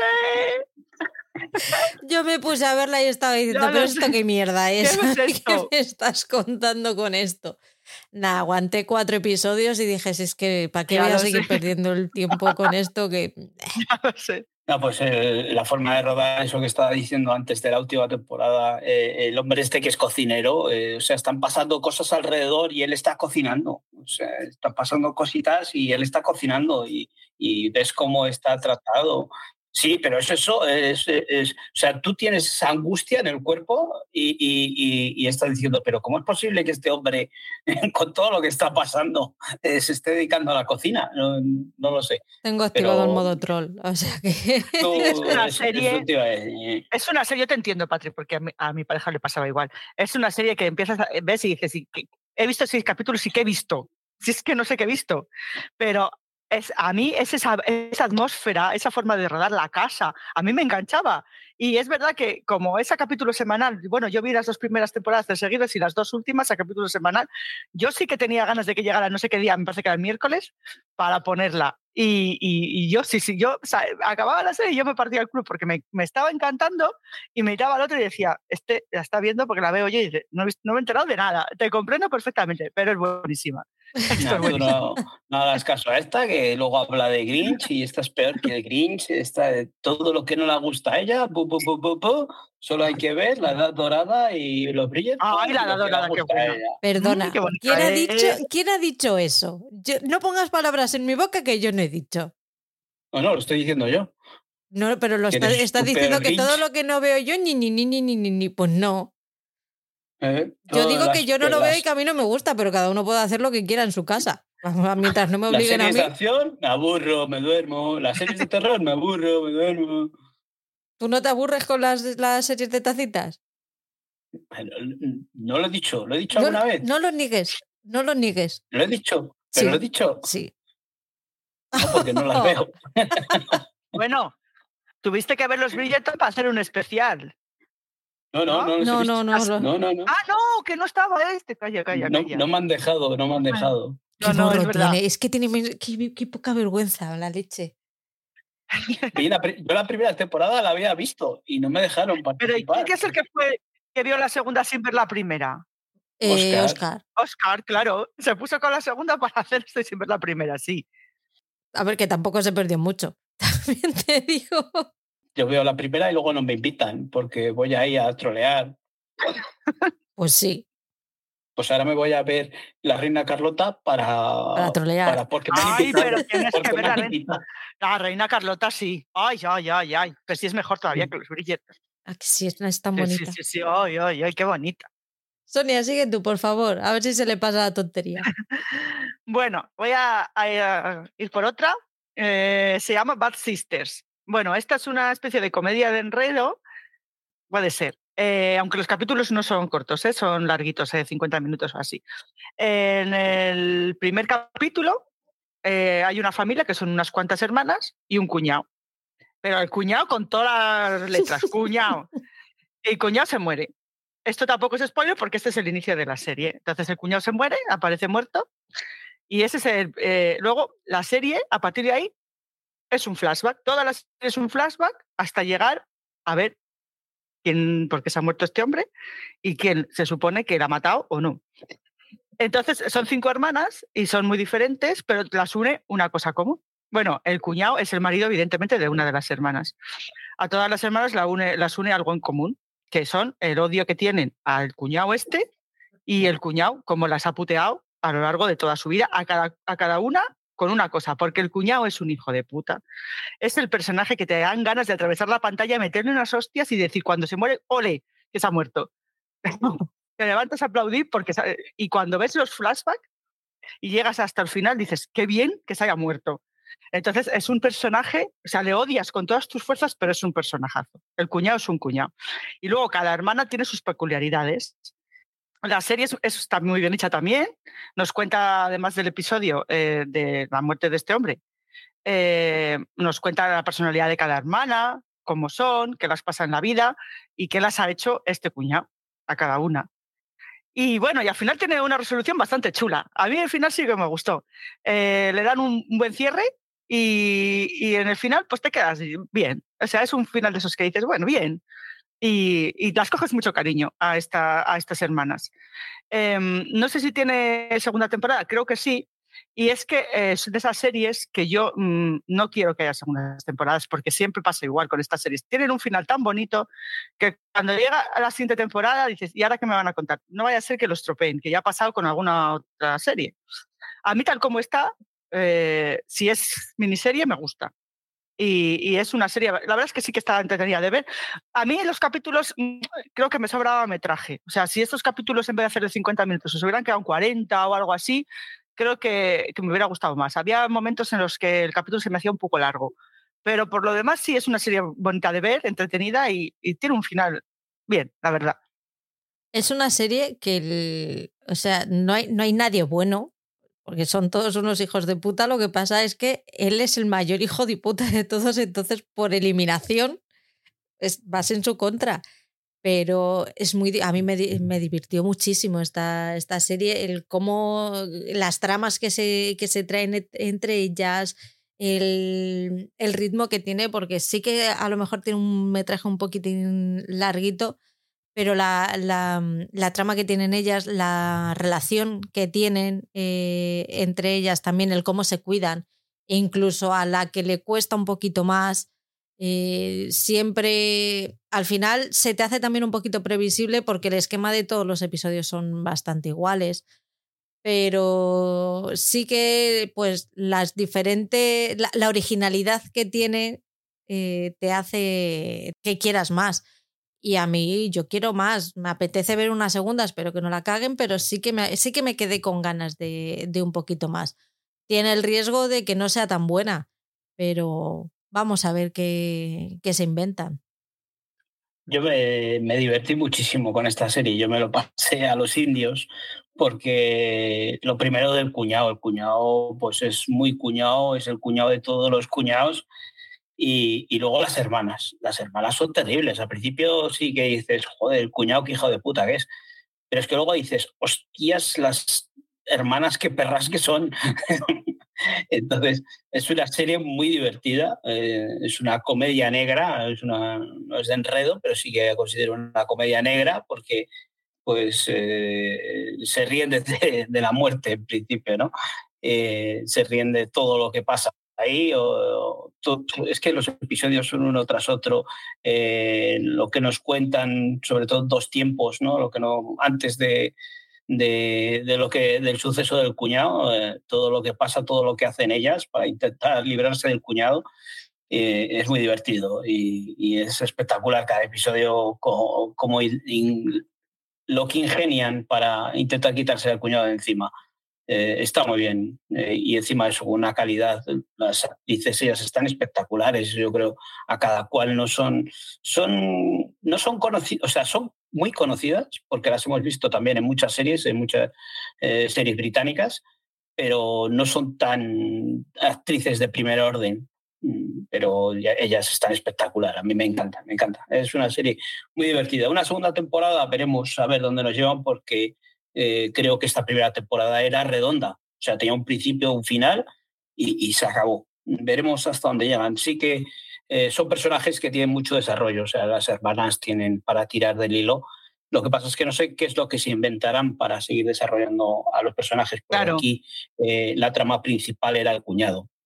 Es que la historia tal como está contada ya se ha acabado. Tendrán que tirar por, por hacer otra, no sé, no sé si lo van a convertir en una serie familiar, no lo sé. A mí tal como está me gusta. Luego también acordaros de los otros dos personajes que no son de la familia. Qué buenos, porque a esta crimen no lo investiga la policía, le investiga a alguien que no es policía y que también son muy buenos. Y le dan esa, ese puntazo. Eh, me gustaron mucho también los otros dos personajes, el seguro, claro. ¿Y cómo son eh, esos, esos, esos agentes y por qué necesitan tanto que, esto, esto les convenga investigar esto. Son muy buenos también esos personajes eh, secundarios. Es una serie que a mí me gustó mucho, es, también fresca, es divertida y es muy, muy bonita de ver también. Muy recomendable.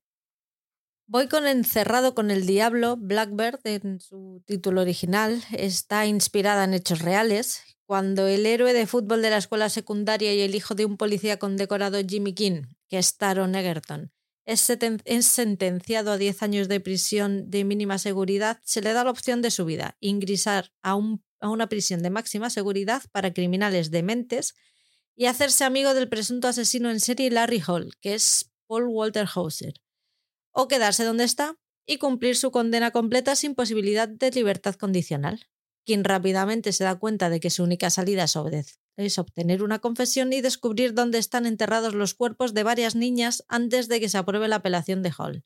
¿Pero este presunto asesino está diciendo la verdad o es simplemente otra historia de un mentiroso en serie? A mí esta serie me, me encantó.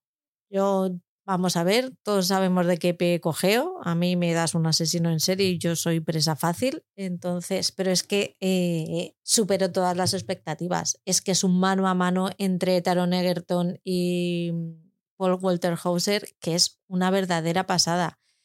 Es lenta, muy pausada, pero te engancha de tal manera que es que yo los veía a los dos y es que flipaba. Es que yo me quería quedar escuchándolos horas esa actuación de, Taron Egerton, porque eh, Paul Walter Hauser está fenomenal, pero Taron Egerton es que es impresionante esa forma de transmitir dos, dos, emociones al mismo, al mismo tiempo. ¿Cómo le estás viendo que a él le está poniendo una cara, pero por dentro está completamente acojonado de decir, madre mía, este señor, que le estoy, mm, le estoy abriendo mi vida, que le, que le estoy, estoy cogiendo confianza con él, le estoy abriendo un poco, pues sí, parte de, parte de mí y es un puñetero monstruo que, es capaz de hacer barbaridades absolutas.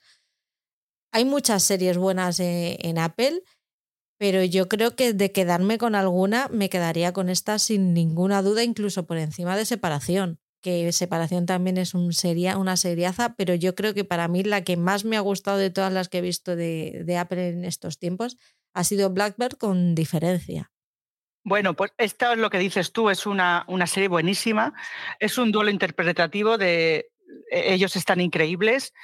Em, los dos, porque el papel de. Es que yo no sé muy bien eh, quién es el, nombre real de cada actor. El que hace de, de culpable, de asesino, en teoría. Walter Hauser.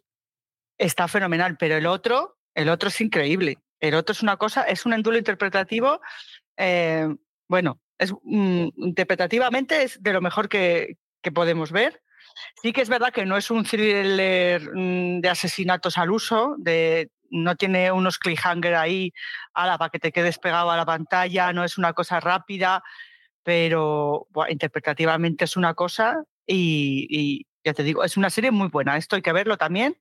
Y para pues, cómo ha podido desarrollar ese actor e, e, ese papel en el que tiene que ganarse la confianza del otro y, ser su amigo, pero por dentro le, está quemando el cuerpo todo lo que le está contando y, no lo puede exteriorizar. Bueno, eso no sé cómo se hace, pero es increíble. Eh, es muy buena, muy buena esta serie, sí que es un poco añadir a lo que habéis dicho ya, es un, un thriller, un thriller psicológico, no es un thriller dinámico como, como hemos visto otras veces, es un, un drama carcelario, o sea, la mayoría parte del metraje está rodada o el escenario es la cárcel, esas conversaciones entre dos eh, son brutales, ese duro interpretativo que tienen los dos es impresionante. Lo que pasa es que es una, no es una serie que, que recomendará, recomendase a cualquier persona, eh, eh, porque se hace muy lenta, muy espesa de ver. O sea, tienes, tiene que ser un público eh, bastante mm, que, que le, pueda gustar este tipo de género. O sea, cualquiera que vas andando por la calle y te diga, mm, dime una serie de Apple, yo no le recomendaría Encerrado con el Diablo, porque se va a aburrir y se va a dormir más que Patricia con las películas de acción.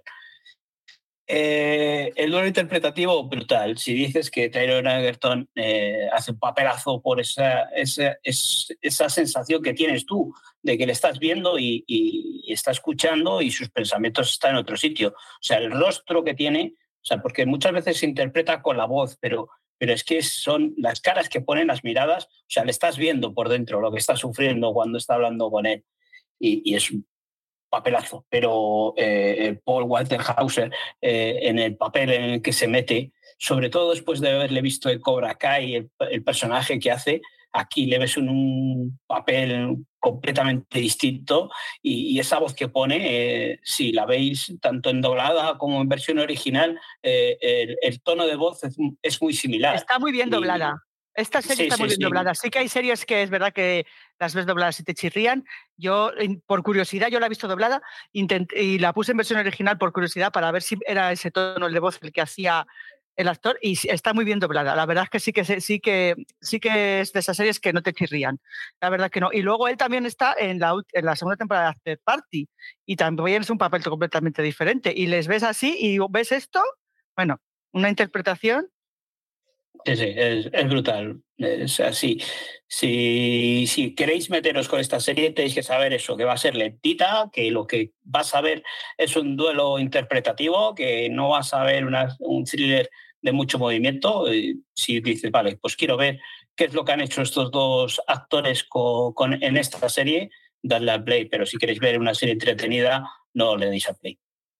Pues es que, ¿sabes qué pasa? Que yo, mm, a ver, mm, la, gente que no estamos en el mundo este nuestro de los piraos, están acostumbrados a un consumo de series Netflix de, Burger King, en el que, y esto, mm, vale, yo, vale, no se lo puedes recomendar porque te van a decir es lenta, pues es que igual la gente tiene que empezar a ver algo así esto, esto sí que es una serie muy buena y, que, te, que, te, dice algo, que la ves y, sacas algo y que, y que, es una serie bien interpretada, porque mm, si lo que la gente considera bueno, bueno, bueno, son esas mm, cosas que te pone Netflix, que te las ves en una tarde y estas del Harlan Coben y sé que son todas iguales, y dices, uy, qué buena, porque te engancha, porque es verdad que esas, una vez que empiezas no paras, pero igual hay que empezar a la gente a recomendarle este tipo de cosas para que sepan que en el mundo hay un montón de series mm, buenas y, que si son lentas, es que las series son lentas y qué, ¿sabes? Es que a mí una serie lenta, si es buena, me, parece bien.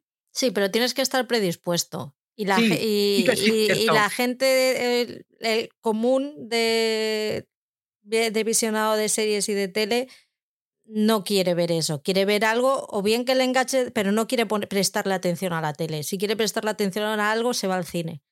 Pero no tiene, tiene la tele como mero acompañamiento. Entonces, no creo que, les funcionara. Cosa que me parece fatal porque se están perdiendo lo más grande. Pero bueno, oye, son así es la vida. Paul, sigues tú. Bueno, pues voy a seguir con, con, otra de las series que nos llegó también al principio.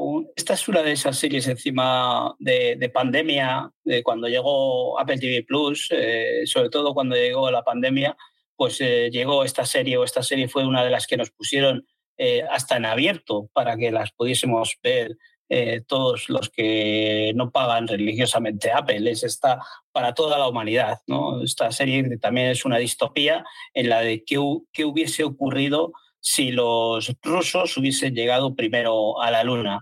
¿no? Todo lo que hubiese sido la derrota de los Estados Unidos en la carrera espacial en esos años y, que nos cuentan pues qué tiene que hacer Estados Unidos para, para poder volver a estar eh, por delante de, Rusia. ¿no? Y, la, la, opción que toman es pues, poder mandar a una mujer a, a, la Luna.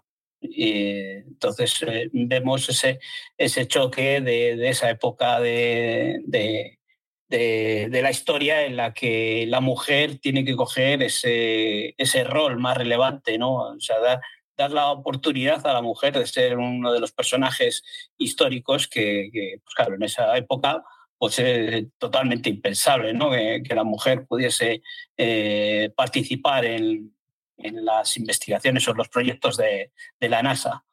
Eh, según va avanzando, ya, sería esto sería la sinopsis más general, ¿no? Pero bueno, eh, la segunda temporada eh, nos cuentan un poquito más lo que pasa cuando llegan a la Luna y establecen una, una base allí. Y yo hasta ahí he visto, he visto, son cuatro temporadas, yo he visto dos temporadas, a ver si me pongo con la tercera, porque no, he visto tres temporadas, perdona, he visto tres temporadas, falta ver la, la cuarta. Eh, está muy bien hecha, esta sí que está rodada espectacular. Y, lo que pasa es otra de esas series que es de, digestión lenta. O sea, tienes que ir mascullando muy bien la serie y todo lo que te van contando. Eh, la, porque mm, acción hay poquita, hay poquita, hay secuencias de acción, pero son poquitas. Eh, pero lo que nos cuentan, la trama que nos cuentan, todos esos avances de la mujer, todo lo que tiene que luchar la mujer para, para ser un personaje relevante, pues merece mucho la pena. ¿eh? Yo creo que, que, está muy bien, está todo muy bien llevado, la trama está muy bien llevada, eh, pero claro, yo también lo digo, es una serie en la que vas a disfrutar mucho visualmente, pero es lenta. Es Mm, no es tan lenta como, como la que hemos hablado antes, de, Encerrado con el Diablo, pero sí que tiene esa lentitud en el desarrollo de la trama. Son episodios también larguitos, de unos 50 minutos, 60 minutos, y son 8, son 10 episodios, 10 episodios por temporada. Entonces, al final se te va haciendo larga las temporadas, eh, pero merece mucha pena verla y creo que es una de las destacadas de, de Apple. Sí, yo de esta he visto solo una temporada y sí, sí que me ha gustado, tiene todo lo que me gusta, distopía, años 50, 60, em, astronautas, me gustan a mí mucho las de astronautas. Y, y, la verdad es que sí que me gustó, me gustó bastante. Sí que es verdad que es lenta, pero como he dicho yo antes, a mí las series lentas, si me están contando algo, no me importa que lo sean, pero no sé por qué solo he visto esa temporada y ahí se ha quedado, porque supongo que porque vienen estrenos, vienen y no nos da tiempo a todo. Y sí, sí, es una de las series que voy a seguir, que, es verdad que la tengo ahí un poco retirada, pero que la voy a seguir eh, viendo, sí, sí, porque merece la pena. También visualmente es increíble, es muy bonita. Y las críticas que he escuchado de otros podcasteros y eso, que la segunda, tercera temporada es mejor en ese sentido también visual y eso dicen, o sea, que sí que tengo ganas de seguir. La primera temporada sí me gustó. Sí, la primera temporada se desarrolla más en la Tierra, entonces luego ya es más espectacular pues porque hay más eh, efectos visuales, eh, se desarrolla más en la Luna, tiene dos escenarios, en la Luna, en la Tierra, por eso igual visualmente es, es más chula de ver. Yo en esta me quedé en la mitad de la primera temporada, igual está pendiente de seguir. Sí, sí, sí, lo siento, me quedé a la mitad de la, de la primera temporada, pero es de, la que de las que también terminaré. De hecho, cuando vi que se estrenaba la cuarta, dije, es un buen momento para ponerme con la primera. Pero también dije, es un buen momento para grabar un ciclo de The Crown. Entonces ya las dos cosas no son compatibles. Pero sí, estará. Pues mira, tiene pinta de que para unas vacaciones de estas que, paremos de grabar, no, para cuando paremos de grabar en Navidades o cositas de estas, pues para ese momento. Pero si en Navidades hay que hacer el especial de lo mejor del año, de lo mejor del semestre, de lo mejor de en Navidades no se para de grabar, ni se para de nada. Nosotros hacemos vacaciones. ¿No vais a hacer el mejor, ¿no vais a hacer el mejor del año? Sí, coño, pero luego paramos. Ah, bueno, sí. Pero antes de vacaciones. Claro. Sí, sí. Sonia.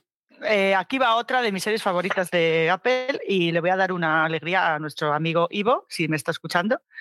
Es Ciclos Chain. Es una serie, también es una comedia, una comedia dramedia, un, son capítulos cortos. Es una serie preciosa, es muy bonita. Esto es una pareja, es, una serie inglesa, con lo cual pues el humor inglés y el, modo de vivir inglés no tiene nada que ver al americano y a mí me gusta más.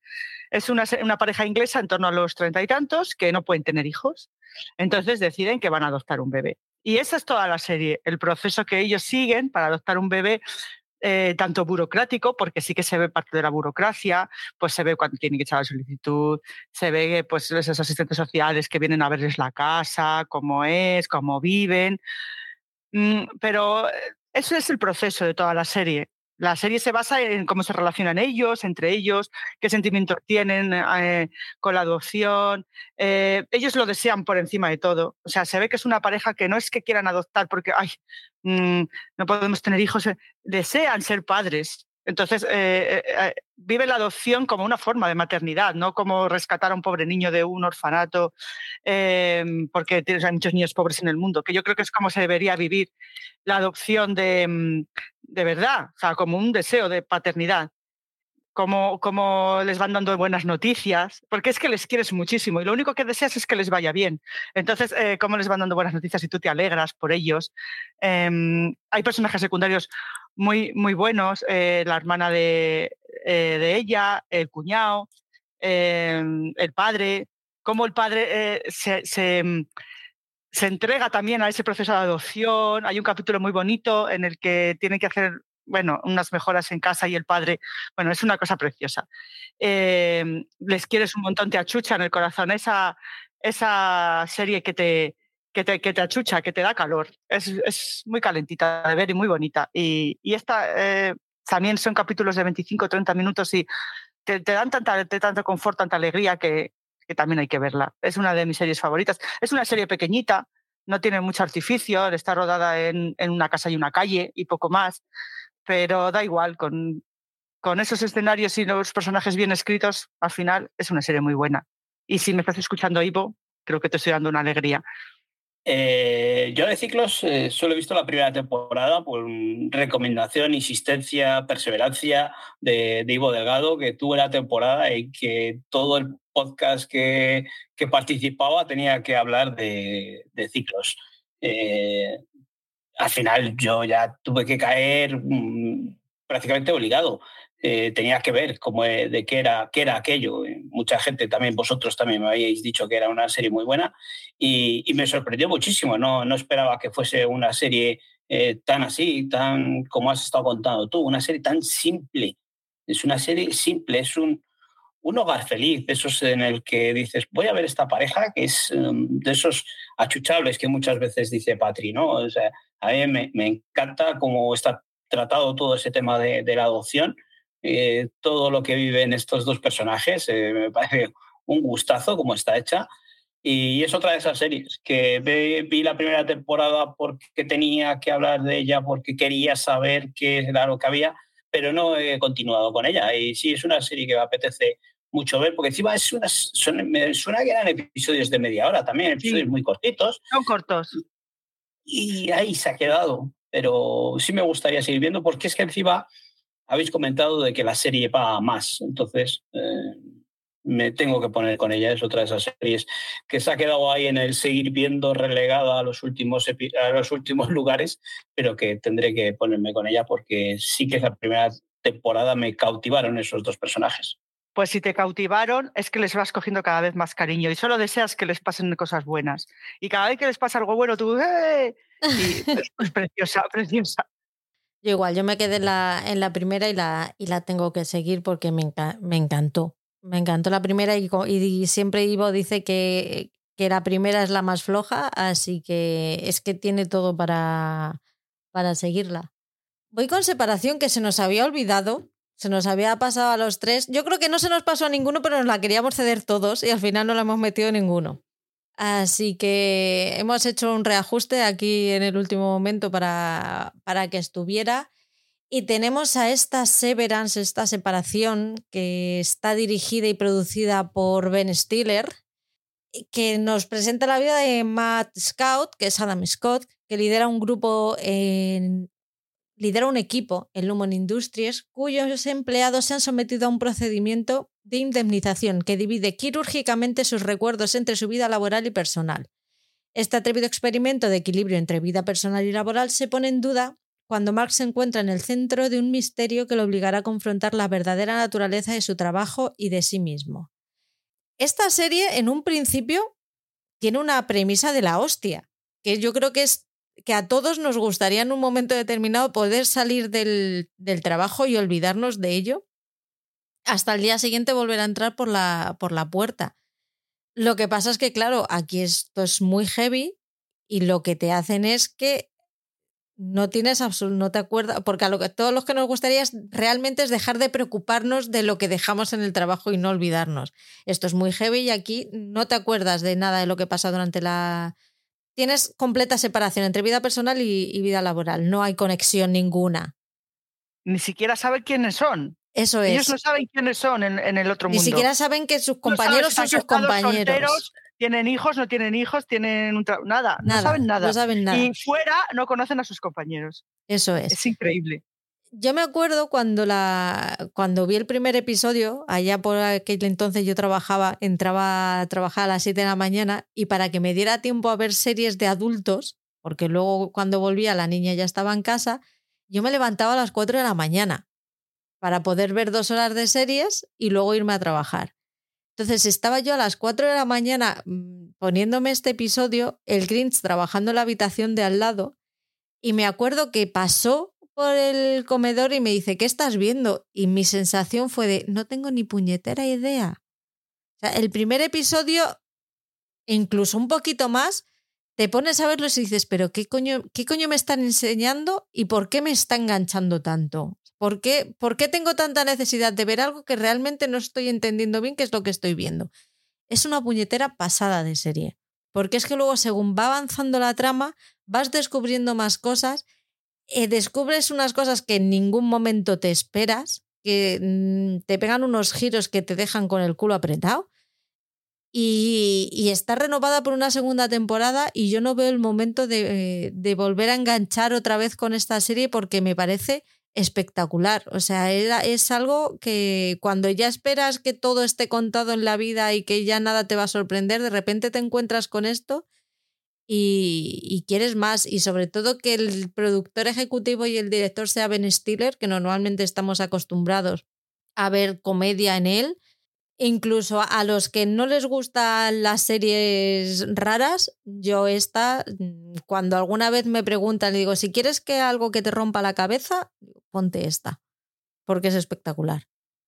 Yo me alegro mucho de que la hayas elegido tú, porque si tengo que contar yo la sinopsis, no, no sé ni qué contar. Es una serie rara, rara de narices. Eh, mm, una cosa que también es flipante que no has contado es la estética la estética es acojonante. O sea, tiene dos estéticas, claro, son dos mundos, pues dos estéticas. En el mundo exterior, la estética normal, uno con su casa, su coche, su barrio, pero cuando entran en la empresa, es que eso lo tenéis que ver, aunque si no queréis ver la serie, veis el tráiler. Entráis en un, es un mundo blanco, una estética eh, retrofuturista o no sabemos si estás en el futuro, en el pasado, en el presente, blanco, unos ordenadores eh, de estos de los años 60 eh, con el fondo negro y las letras en verde números, ahí hay personas que se dedican a mirar números en la pantalla, tú dices, pues esto para qué servirá, no te enteras de nada. Eh, no sabes si te has, mm, el momento, al principio no sabes si eso es un flashback, si te has movido de, de, esta época o no, para que veáis que es un, cuando, mm, cuando lo veáis, si que no queréis ver la serie entera, ves por lo menos el primer capítulo, para que veáis la estética, eh, que solo con esa estética ya dices que seriaza como alguien en la cabeza tiene mm, hacer este tipo de serie, montar esa estética. Em, una cosa que también es eso, que no es que no tengan recuerdos, es que ellos mismos no saben quiénes son. O sea, yo cuando entro en el trabajo no sé si estoy casada, si tengo hijos, si no tengo hijos, si tengo familia, si no tengo familia. Y lo que al principio, porque claro, toda esta gente entra ahí de forma voluntaria. Eh, lo que al principio puede parecer una cosa guay, ya se va convirtiendo en algo que les pesa, porque mm, yo llego allí y yo igual no sé si tengo alguien en casa que está sufriendo, si se me ha muerto el padre, si son ejemplos que no suceden en la serie, pero bueno, para que os hagáis una idea. Eh, ya mm, la cosica no les va gustando tanto. Y entonces, bueno, luego también eso tiene, eh, para cuando llegamos a los últimos capítulos, tiene un, un, giro que te deja ya planchada y sentada en el sofá.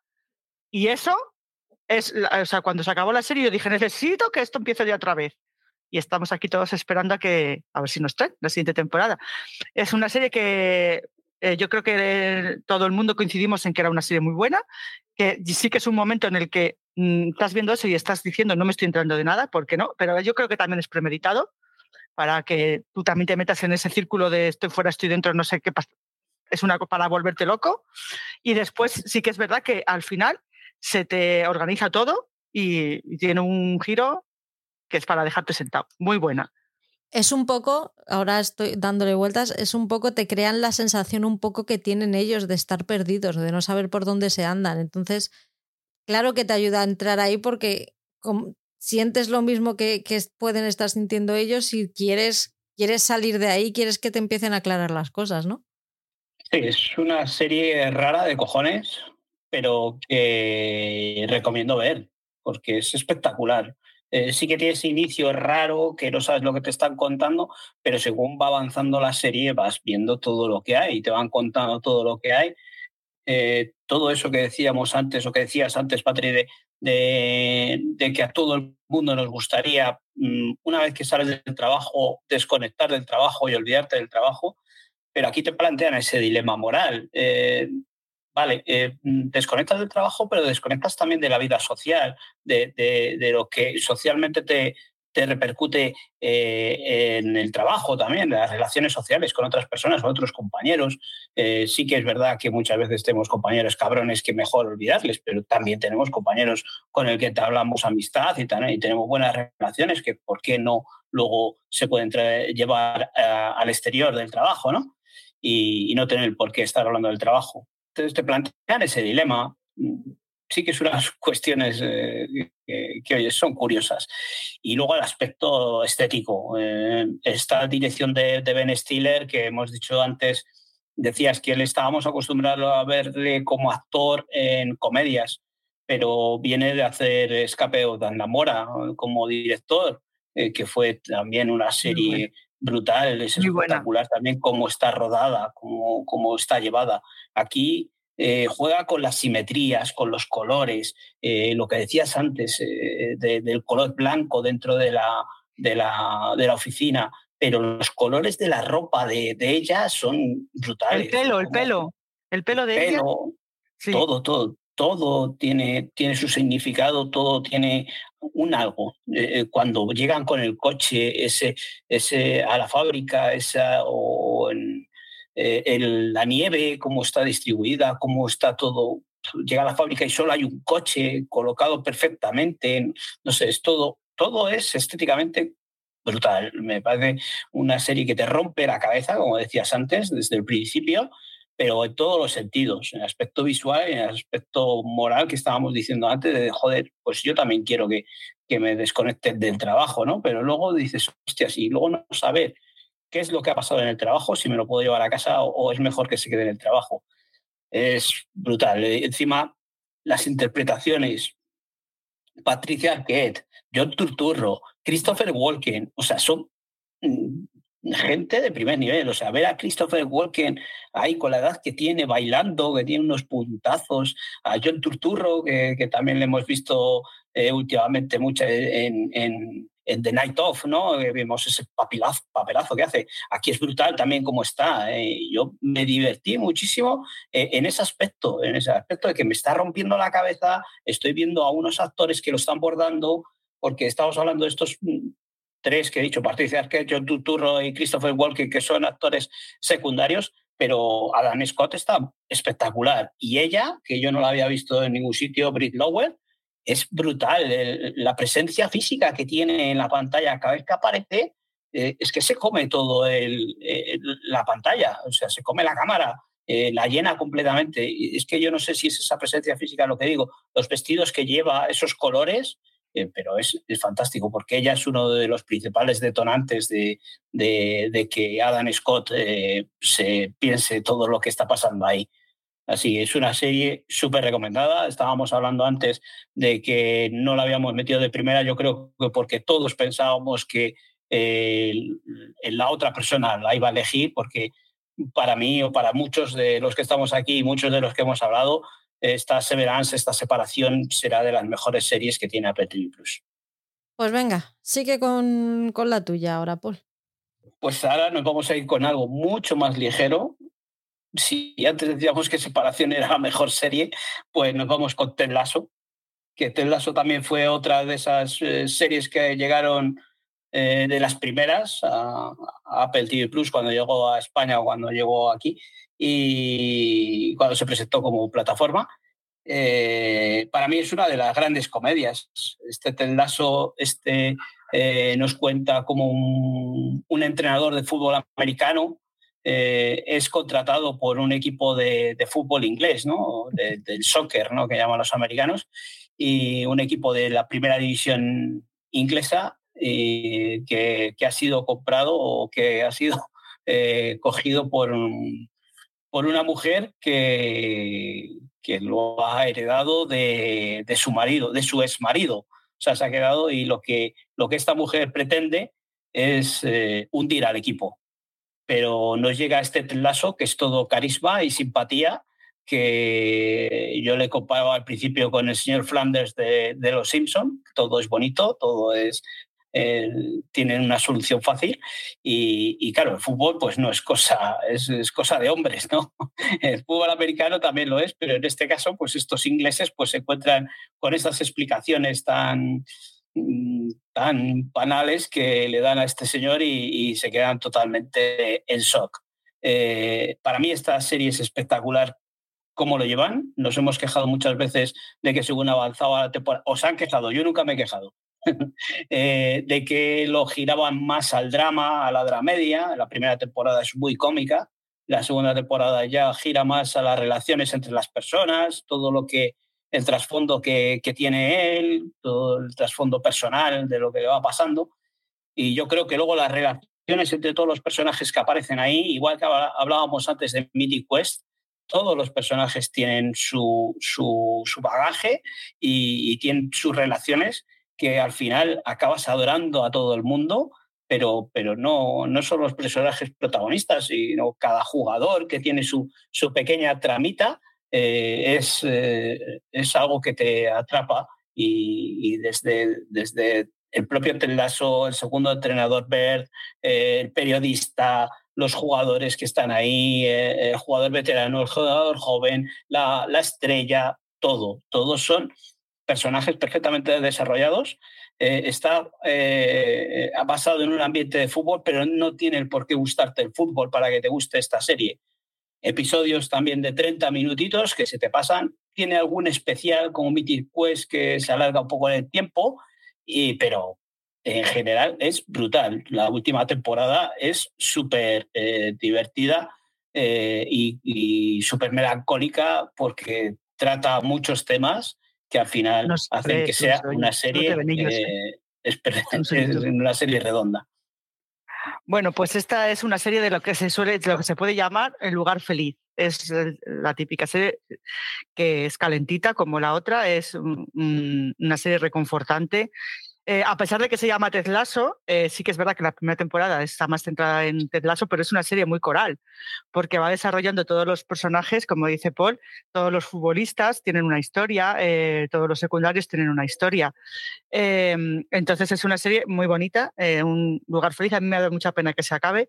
Yo sí que he sido de las que he renegado, pero no por la trama, sino por la duración, porque la última temporada se convirtieron en capítulos de una hora. Y a mí de verdad es verdad que cuenta muchas cosas, pero es verdad que yo no me sentaba a ver Ted Lasso para ver capítulos de una hora. Y que yo tenía mi huequecillo para ver Ted Lasso y ya el capítulo de una hora me descuadraba esos huecos. Pero bueno, al final ha pasado el tiempo, claro, ha pasado el tiempo y yo es verdad que no, no, lo veo como un inconveniente. Y es verdad que ahora pienso, después de tiempo, que era necesario porque había que desarrollar un montón de cosas de otros personajes que no son Ted Lasso y que si no, igual no hubiera dado tiempo a hacerlo también. Por ejemplo, el, la trama de la jefa, A mí me ha gustado muchísimo la última temporada y cómo eh, han resuelto. Eh, el final del último capítulo es se te saltan las lágrimas de bonito que es esa trama y esa resolución. Todas, porque yo con el primer. Es la, una comedia en el que con el, o sea, con el último capítulo lloras de bonita que es. Y, sí que es verdad que es una de las imprescindibles de Apple, eh, que yo he renegado mucho por la duración, pero que no, porque es verdad que contaba cosas. Hay un capítulo en la última temporada que se va a la jefa a otro país, que también es muy bonito y quizá con menos tiempo no se habría hecho tan bonito. Entonces sí, es una serie muy recomendable, es un lugar feliz, muy calentito y le vamos a echar mucho de menos a T, que se nos ha ido. Yo es una serie que me gustaría decir que es perfecta, pero no lo es, porque tiene, sobre todo en la última temporada, le ha tenido cositas que ha tenido algún fallito que, que se podrían haber evitado, pero bueno, en mi corazón es perfecta. Eh, creo que es una serie además que ha hecho que absolutamente todos los personajes crecieran. Todos, todos, todos, todos. Hasta el más pequeño tenía una trama que tenía algo que decir y algo que aportar, que eso no, no es fácil, que todo el personaje que, que, se ponga ahí delante aporte y aporte para bien. Incluso en la época, en la segunda temporada que tiene la. es como su época más oscura. Yo siempre he dicho que no hay comedia sin drama y creo que ese, que, que ese drama era necesario para. que era necesaria hacer comedia de ese drama. Más que, más que, que fuera necesario ese drama para hacer comedia y es un lugar feliz y es una serie que yo creo que todo el mundo debería ver. Es una lástima que esté en Apple, no porque sea Apple, sino porque va a tener acceso muchísima menos gente. Pero creo que es una serie súper necesaria que hoy en día eh, la gente tendría que ver y tendría que empezar a normalizar muchísimas de las situaciones que, que allí se ven. Así que nada, si, desde, si alguien escucha este podcast y se quiere animar porque no se haya animado a verlo, para mí es la mejor comedia que tiene ahora mismo Apple, porque a mí fíjate que las comedias de Apple me cuesta entrar en ellas, me cuesta mucho. No sé yo si es por el tema este de que a lo mejor son para clase media alta y yo no estoy ahí o qué, pero me cuesta mucho entrar en ese tipo de comedias porque no me siento identificada con, con ellas, básicamente. Esta es muy guay. Esta, esta serie, si llega a estar en Netflix, había reventado audiencias, visualizaciones. Es que todos los personajes son brutales. Es que no sé, es que todo lo que digamos se nos, se nos va a quedar corto. Eh, sí que dices tú que las, primeras temporadas, episodios de media hora, vale. Luego hemos seguido con, alargando episodios hasta llegar a la última temporada, que sí que teníamos alguno de, de una horita. Pero, joder, es que son para desarrollar todos esos personajes, eh, toda la trama que tenían mm, hacía falta tiempo, hacía falta tiempo y, yo encantado de esos episodios de, de una hora y, es otra de esas series de Apple que tenemos que recomendar por activa o por pasiva. Es que desarrollan todos, hasta el futbolista más tonto que la primera temporada igual ni la aguantas, tiene una trama y tiene una trama y le quieres al final, es, eh, todos, o sea, no se queda ahí sin desarrollar ni el que recoge la basura. Vamos, efectivamente el que recoge la basura luego tiene un papel casi protagonista en la última temporada, hasta ese punto llega. Es, es increíble y está muy bien escrita. Sí que creo que es bastante conocida porque tiene muchísimos premios, pero claro, es que mucha gente no tiene Apple, directamente no pueden ver series de Apple porque no, no tienen Apple, cuando luego en el grupo de Paul, pues se puede tener Apple por muy poco dinero. Pero bueno, la gente no está en, en esta onda tampoco de tener 200.000 plataformas y ver todas las series. Es una serie que, aunque es conocida y la crítica es unánime con ella, pero ha llegado a poca gente por el hecho de eso, de dónde está. Pues venga, Sonia, la última tuya. Bueno, voy con la última. Es una serie eh, relativamente reciente.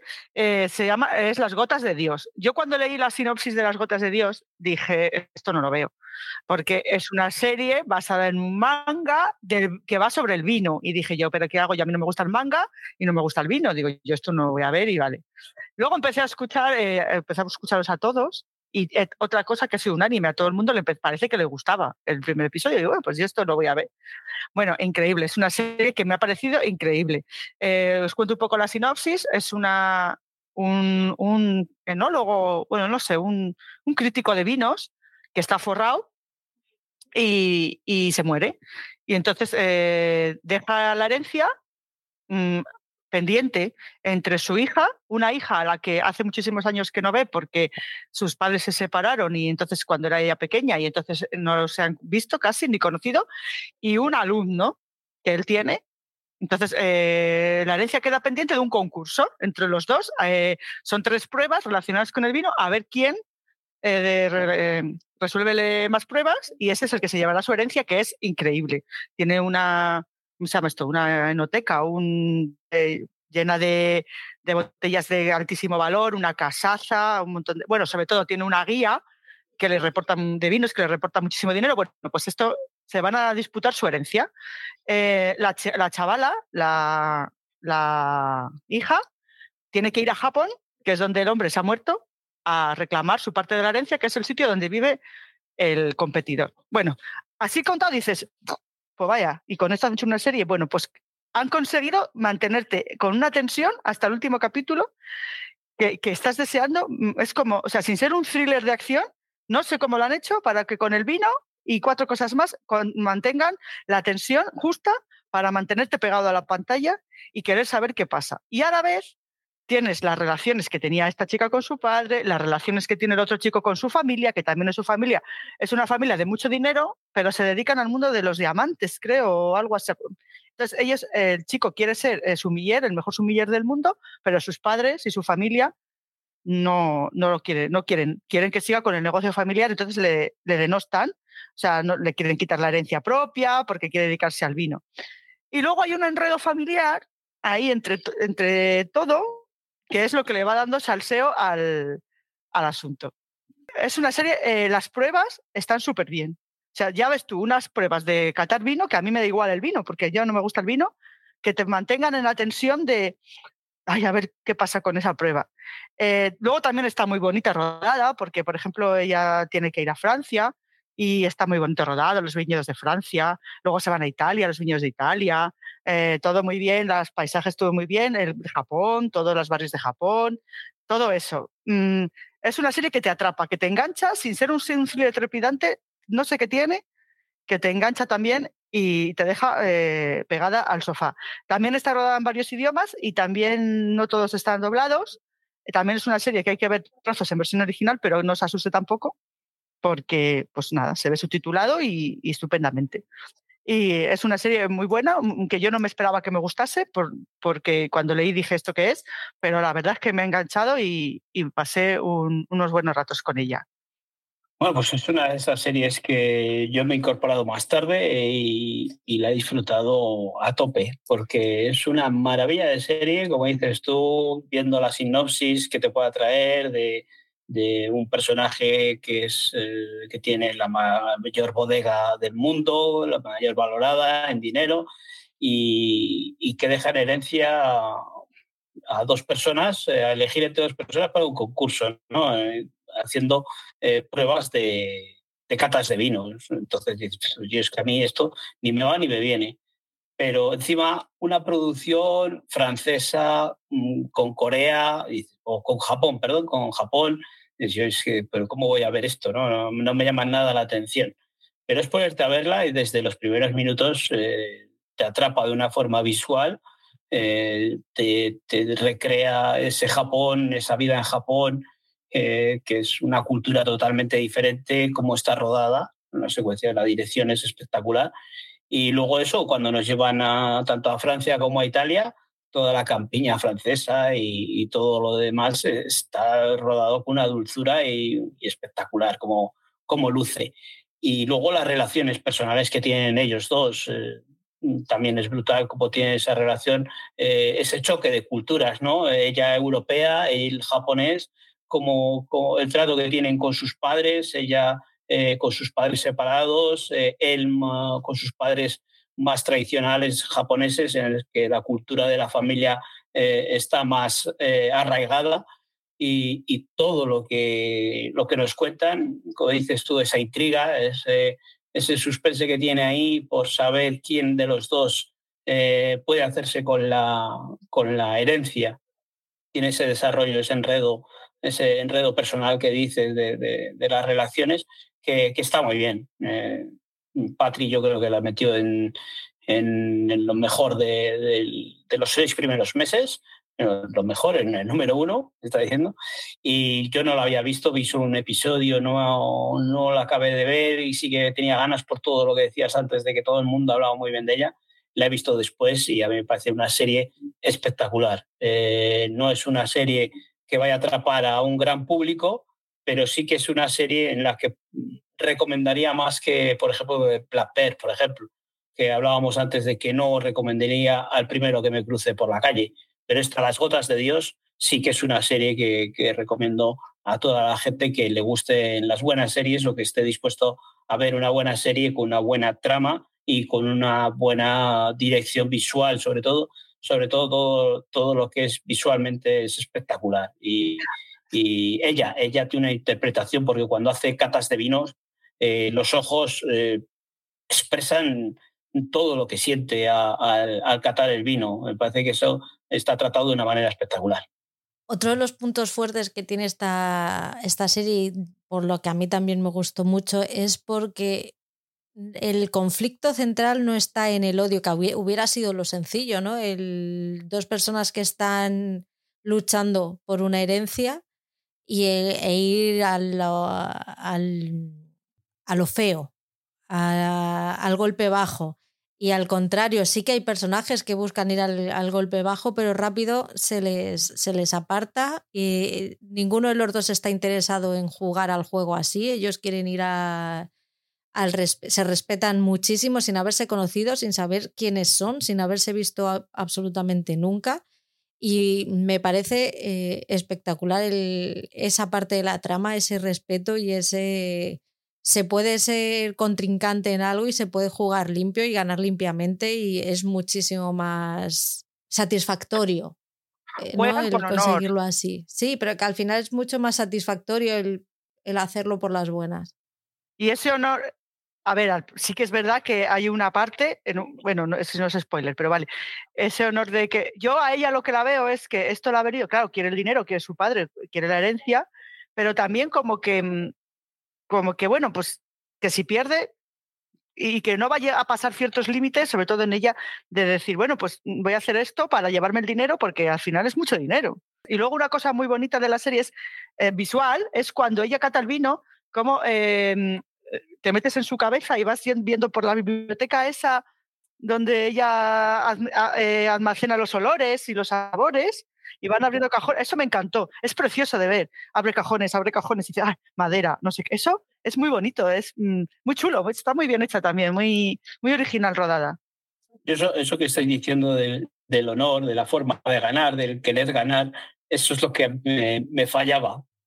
Ese buenismo, no puede haber tan buenismo, no pueden ser las dos personas decir, bueno, hay aquí un montón de pasta, pero a mí no me importa si pierdo, y una mierda. No es buenismo, tío. Porque ahí corren los cuchillos, ahí hay un... La verdad es que eso del honor es muy, muy oriental. Él ya, pero eso la francesa.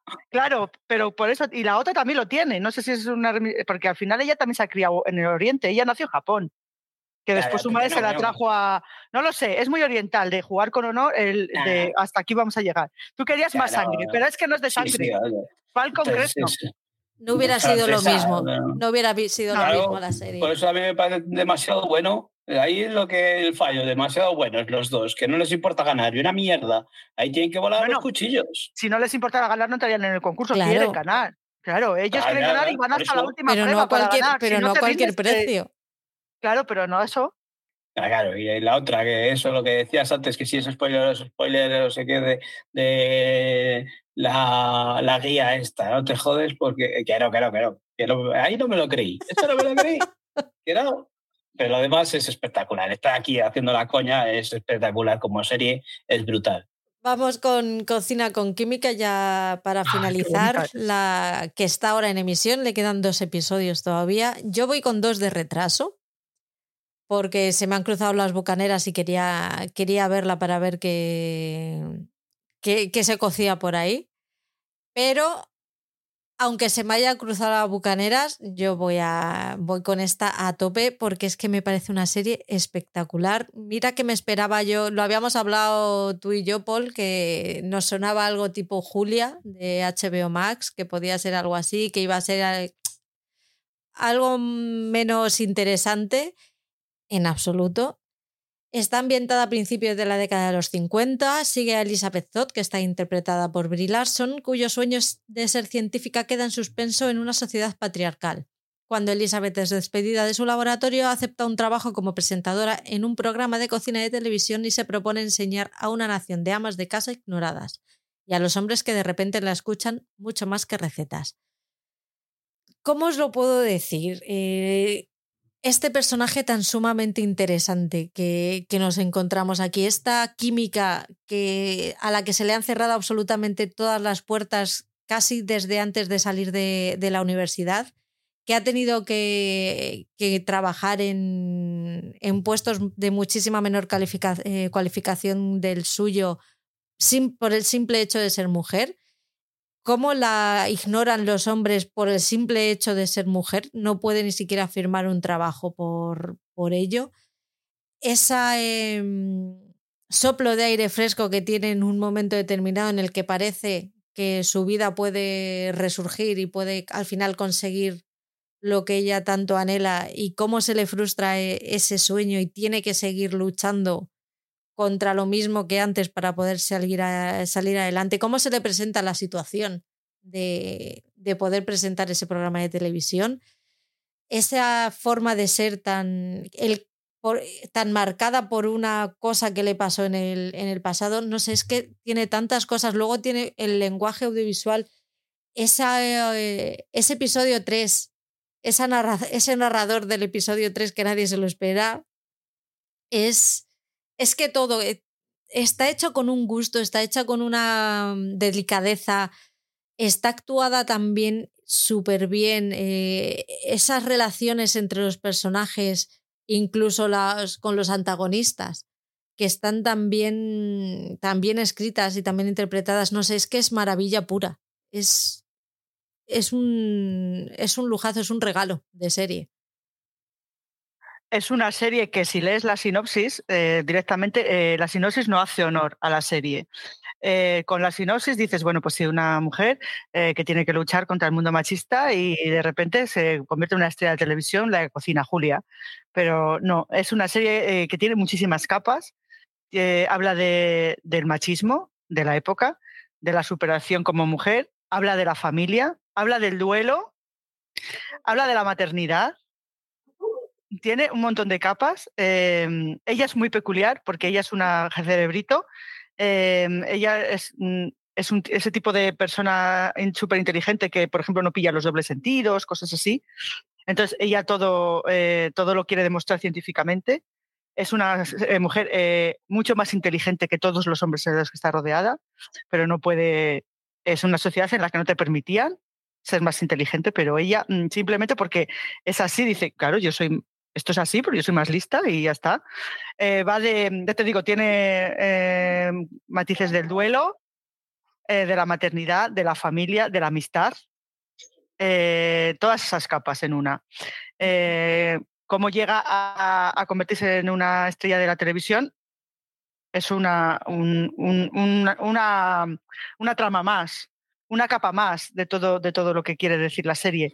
No es una serie que leyendo la sinopsis le haga honor al, a, lo que cuenta porque cuenta muchísimas cosas. Y eso que no está terminada. Y aún así, yo creo que muy mal se tiene que dar para que le hagan un, para que el final desmerezca la serie, que no lo creo, porque por la trayectoria que lleva no puede desmerecerla. Em, ella está encantadora, ella es Brie Larson, ¿no? Yo no he visto las de los Vengadores y esas cosas porque no soy de superhéroes, pero la he visto en la habitación y tiene un, en la película la habitación, tiene, es un papel parecido. Ella siempre está seria, no se ríe en todo, el capítulo, pero lo poco que se ríe es, es te, ilumina el capítulo. Es, es una serie muy bonita, tiene mucho fondo, muchas capas y merece la pena verla, aunque no esté terminada. Yo creo que no va a acabar mal. Eso se ha hecho, se ha hecho un hueco aquí sin, sin estar emitida de forma completa. Eso dice mucho de, la serie y de lo que nos está pareciendo, pero creo que es una serie que hablamos en el mensual que no nos acabó de llamar la atención, por eso que decíamos que era muy parecido a, la Julia que, habíamos visto en HBO. y, no pensábamos que nos podía aportar nada nuevo, pero dices que la sinopsis, pero es que el tráiler es más de lo mismo, o sea, no, no puedes pensar que te va a llevar por los derroteros que nos está llevando la serie. Eh, creo que está rodada de una forma brutal por, la interpretación de Brie Larson. Creo que es todo un acierto el casting de haber elegido a, esta mujer, porque siempre nos hemos quejado de que su interpretación era muy seca. Esta capitana Marvel siempre ha tenido críticas por, por eso, porque no era, tiene una, una, expresión, es muy inexpresiva con la cara, con el gesto, ¿no? Eh, pero sin embargo aquí pega totalmente eso, que sea así, de, fría, esta científica, esta técnico de laboratorio, ¿no? Y todo lo que la va sucediendo en esa época, en esos años 60, 50, por ahí, ¿no? En el que la mujer, pues claro, eh, optara a esos puestos de, de, química, pues eh, era muy complicado, ¿no? Todas las trabas que le ponen, eh, es que eso sucede al principio, pero es que luego desarrolla toda la serie tan bien, tan bien, Mm, tocando tantas cosas como tocan, que, es fantástica. Es que eh, eh, Sony ha dicho muchas cosas que pueden ser spoilers, por eso hay que tener tanto cuidado porque es una serie que merece la pena eh, ir descubriendo poquito a poquito, episodio tras episodio, porque tiene, no son grandes giros de series de estas de que te vuelan en la cabeza, pero son pequeños giritos que te van subiendo, van sumando a la serie y, al final eh, yo llevo cinco episodios, para que son. Eh, hay siete emitidos, y, o seis emitidos, perdona, y esta semana se emite el séptimo y yo he visto cinco. Y me está pareciendo una delicia de serie. Es que cada episodio que, ves te tratan una cosa y, y te atrapan y, y ese hogar feliz no es porque tocan temas bastante jodidos eh, pero es espectacular. Eh, me está gustando mucho porque es un, drama muy bien rodado y muy bien cuidado. Pues sí, con esto hemos terminado un poco el repaso de las 18 series que habíamos previsto, pero alguna más hay por ahí, ¿no? Hay alguna cosita que nos hemos dejado, pero que también merece una pequeña, aunque sea pequeña mención, como por ejemplo puede ser Fundación, que hace unas semanitas que terminó la segunda temporada. Yo no la he visto, no soy público de fundación, pero yo sé que no sé si Sonia la ha visto, pero Paul creo que sí ha visto algo. Sí, yo la he visto, la podríamos haber metido aquí porque es una serie para mí muy destacable por lo bien rodada que está y porque eh, es una serie mm, donde han metido pasta, o sea, es una de las series que más dinero por episodio de la, en la primera temporada eh, se había invertido. Eh, es una serie basada en los libros de Isaac Asimov, de, del mismo nombre, de Fundación, y, todo lo que nos cuentan, pues, oye, quien haya leído los libros, pues puede eh, sacar una crítica mejor que yo, ¿no? De si está bien adaptado o no está bien adaptado. Yo puedo hablar en aspecto visual, el aspecto visual es brutal, es una serie de ciencia ficción pura, dura, de esto que decíamos antes, de que sí lo podía eh, habernos echado un poco para atrás por eso, porque mm, tenía una premisa de ciencia ficción y luego al final es otra cosa. Esta sí que es tal cual lo que nos presentan. Es una serie de ciencia ficción mm, con todos los efectos visuales y, todo lo que lleva a la trama de, de, una serie de ciencia ficción tan pura, muy enrevesada y muy lenta, muy lenta, pero mm, merece mucho la pena de ver en el aspecto visual. Eh, yo solo he visto la primera temporada, no me he puesto todavía con la segunda, porque es de esas series que tienes que, sacar muchas ganas para verla, y, pero, pero, sí que me tengo que poner con ella porque me parece que, está muy bien rodada y, y, es una de esas que, que vas a ver el dinero como le ha invertido bien. ¿no? Eh, hemos hablado muchas veces eh, de, cuál fue esta, de la rueda del tiempo, ¿no? que también en Amazon Prime que, que, costó tanto dinero y decimos, o, o, aquella de Movistar del amigo Amenábar, ¿no? Ah, la fortuna. La fortuna. Eh, entonces dices, joder, ¿dónde está el dinero aquí que han invertido? ¿no? Pues en esta serie le, estás viendo. estás viendo que el dinero, dices, hostias, el dinero lo han metido ahí, en esos efectos, en todo, y, eso da gusto, da, gusto verla porque, porque sabes que es una producción que está, estás viendo que es una producción bien hecha. Yo no la he visto ni la voy a seguir viendo eh, porque no soy su público. El libro de Fundación también intenté leérmelo y no pude con él porque a mí la ciencia ficción no. Pero he visto el primer capítulo, por eso que dice Paul, porque cuando se ha estrenado todo el mundo estaba diciendo era un anime que esto es, eh, había que verlo aunque fuese el primer capítulo por ver lo visual. A mí, sin ser su público, yo no la voy a seguir y que esto no me gusta, ese primer capítulo me dejó con la boca abierta en el tema visual. O sea, es una serie que al que le guste este género y al que le guste este tema, le va, yo creo que le va a gustar muchísimo, porque yo he visto ese capítulo y me dejó visualmente con la boca abierta. Que no la voy a seguir, no, porque esto a mí no me gusta, es una serie lenta, el libro no, yo no pude con él y no es un género que me vaya, pero que es una serie buena, objetivamente buena, yo viendo un capítulo ya os puedo decir que sí. Sí, esto es como hemos hablado antes. Tampoco es una serie que recomendaría al primero que me encontrase en la calle. Secuestro en el aire, yo creo que esta la hemos visto los tres.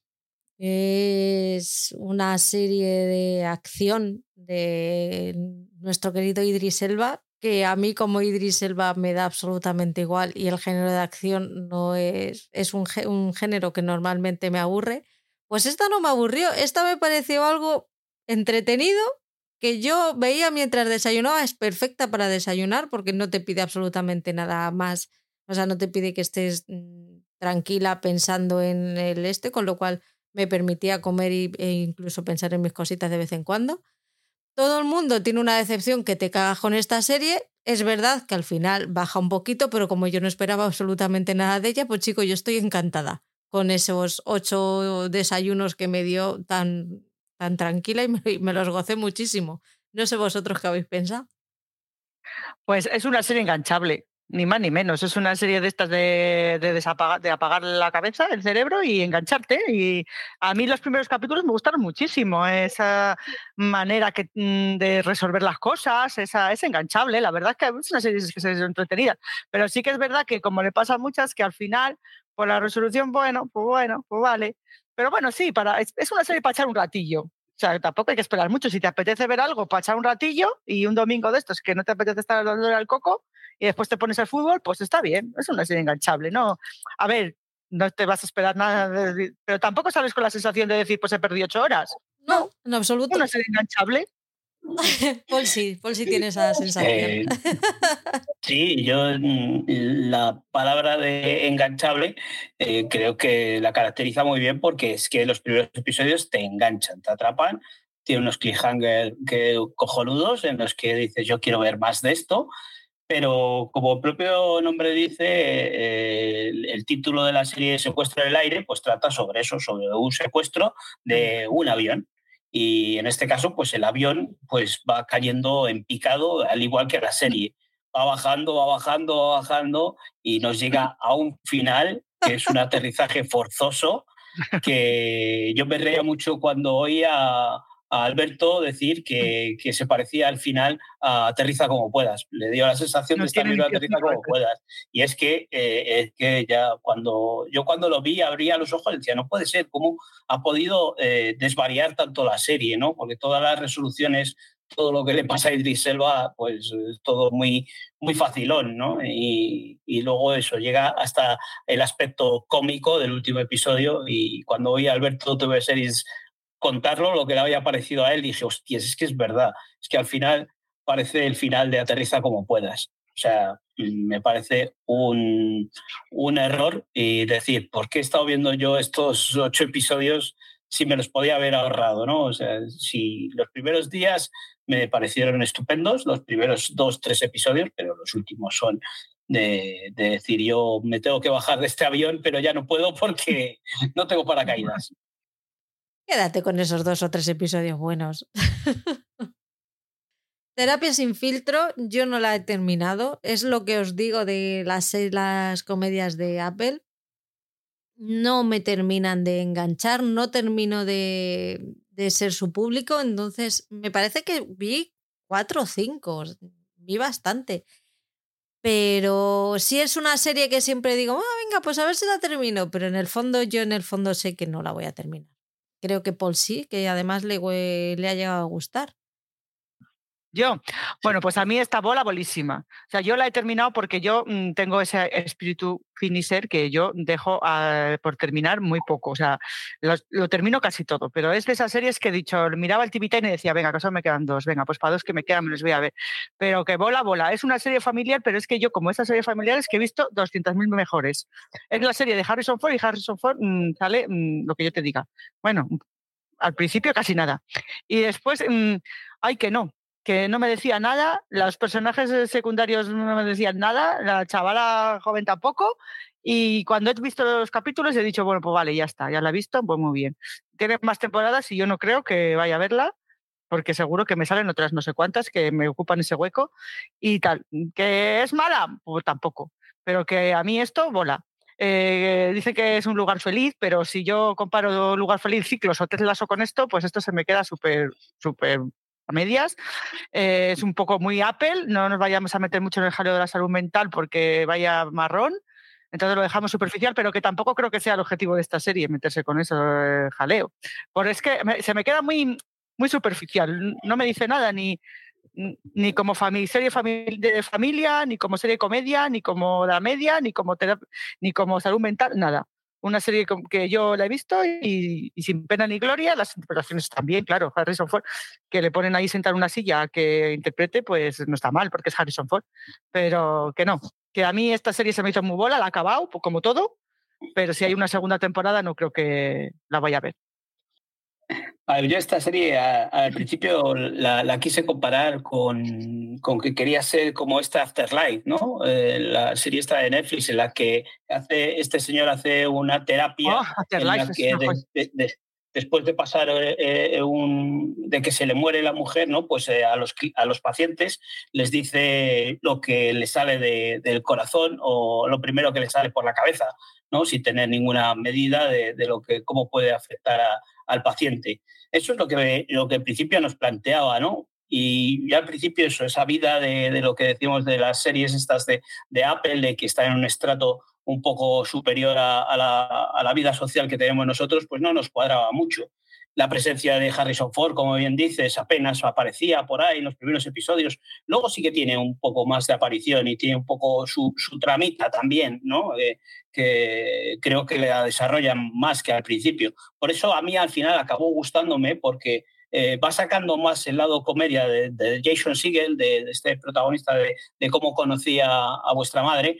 Y aunque eh, lo que me chocó es que siempre parece que está en el mismo registro este hombre, siempre tiene el mismo humor, siempre se mantiene en el mismo plano. Eso es lo que me chocó, pero al final sí que trata más la comedia, sí que se adentra un poco más, es más graciosa que, que lo que es al principio, que no me acabo de enganchar. Pero luego, según, como dice Sonia, también tengo esa fan, esa fan completista, seguí con ella y con el paso de los episodios mm, me fue atrapando poco a poco. Sí que es verdad que necesité cuatro o cinco episodios pero, y son diez episodios, entonces había visto casi media temporada para que me llegase a atrapar. Son episodios de media hora en las que se deja ver, pero mm, creo que hay comedias mucho mejores que esta. Si llegáis a, a Apple y queréis darle una oportunidad, pues creo que los primeros episodios no están tan bien desarrollados como luego eh, son los últimos eh, tres o cuatro, que creo que están bastante bien y que, que nos dan esa dosis de comedia que es lo que esperábamos al principio. Pero eso, tienes que darle cinco o seis episodios que muchas veces hemos dicho, si de una serie has tenido que darle tanto de episodios, dice mucho de ella que no, no va a ser lo que tú esperas. Al final, si te acaban enganchando los últimos episodios, no, no es una buena serie. Con la cantidad de series que hay ahora y series buenas que seguramente nos habremos dejado por el camino, no, le doy cuatro episodios a una, a una serie. Bueno, y es que Afterlife está en la santísima trinidad de mis series de para siempre. O sea que todo lo que a Afterlife nada le llega ni a la suela del zapato.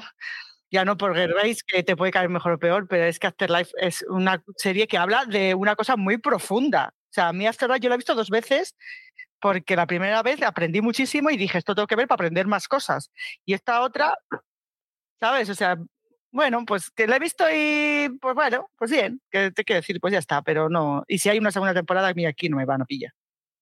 Luego tenemos The After Party, que es una serie que está terminada, tiene dos temporadas de 10 episodios de media hora cada uno.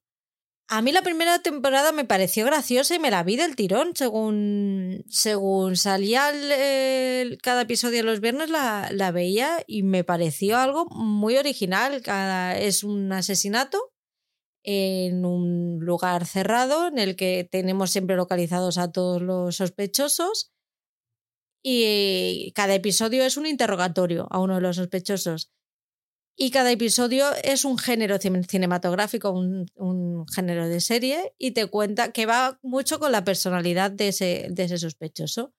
Hasta que en el último episodio te, resuelven el, el, asesinato. A mí me pareció que, que estuvo bien, además me gustaba la, la, personalidad de los personajes y me pareció algo fresco y algo que no se había visto y bien. En esta temporada la voy viendo, pero todavía me quedan dos episodios de la segunda.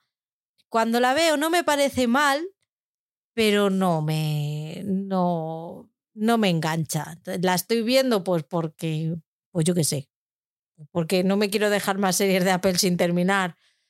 Pero la voy a terminar ya por cabezonería pura y dura, no porque sea porque esté bien.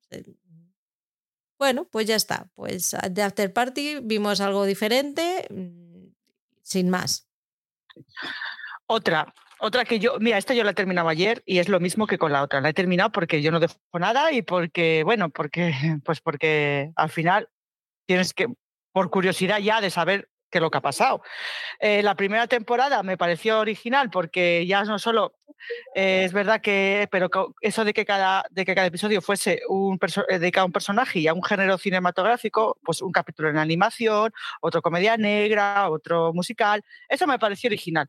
Que sí que es cierto que se me hizo un poco repetitivo porque al final es la misma cosa contada desde un punto de vista desde el punto de vista de otro personaje. Pero bueno, el hecho de que tuviese cada episodio un género lo hacía original y divertido. Bueno, vaya, esta segunda temporada es un rollo. Y vale, o sea, los personajes tienen muchísima menos, menos chicha y química que los de la primera temporada. Me canto es fatal, horrible. Eh, los, los, géneros cinematográficos no, no son tan, tan diferentes como tan específicos como la primera temporada que decías, esto es un musical, esto es una animación, esto es... Ahora hay cosas que yo digo, ¿qué género es este? Yo digo, ah, pues, pues no sé, ¿sabes? Eh, un rollo. Eh, la he terminado, pues ya sé qué ha pasado y ala, muy bien todo. Y la han cancelado o no la han renovado y me parece fenomenal porque de esto ya no había más que sacar la terminas, la termina la, pero así como te quedas, te vas a quedar. Es que me da absolutamente igual quién sea el asesino, pues me da completamente igual. bueno, hijo, ya que he visto ocho, pues no voy a quedarme aquí sin saber lo que ha pasado. Pero vamos, chiput. Otra que se me ha hecho bola, otra que he terminado por inercia y que, y que si lo hubieran dejado la primera temporada hubiéramos visto algo diferente y bueno, para pasar rato, pero esto ya no. Además es que no me gusta nadie, de los personajes de temporada no me cae ninguno bien. El único, el de, el de Encerrado con el Diablo, el, detective este que es este chaval.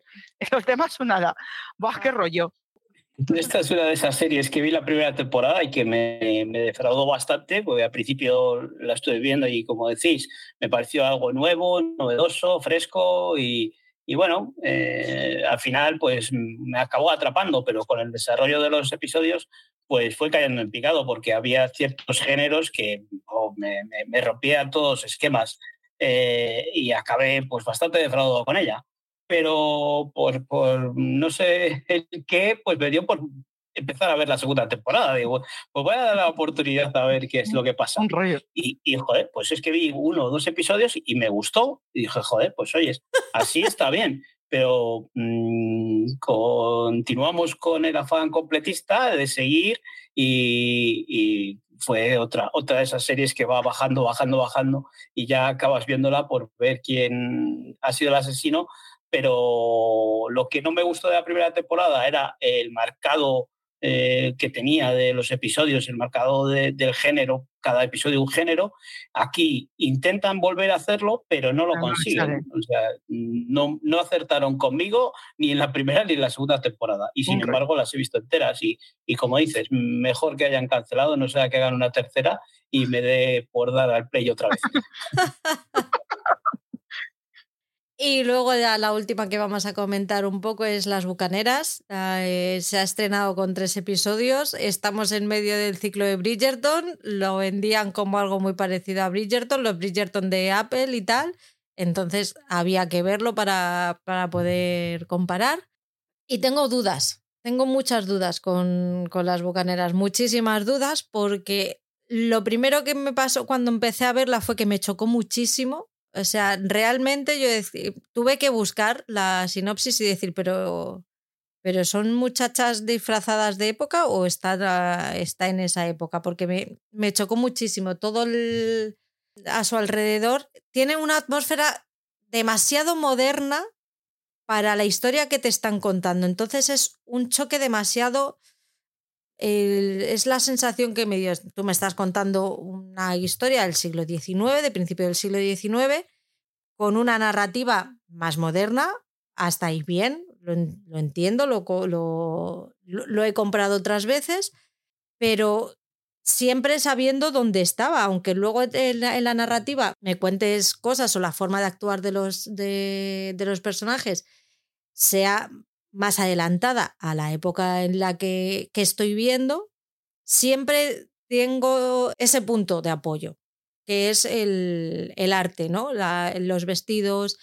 Pero aquí hay algo, ya la música, la música son, no es música versionada de, de canciones actuales, no son las canciones actuales.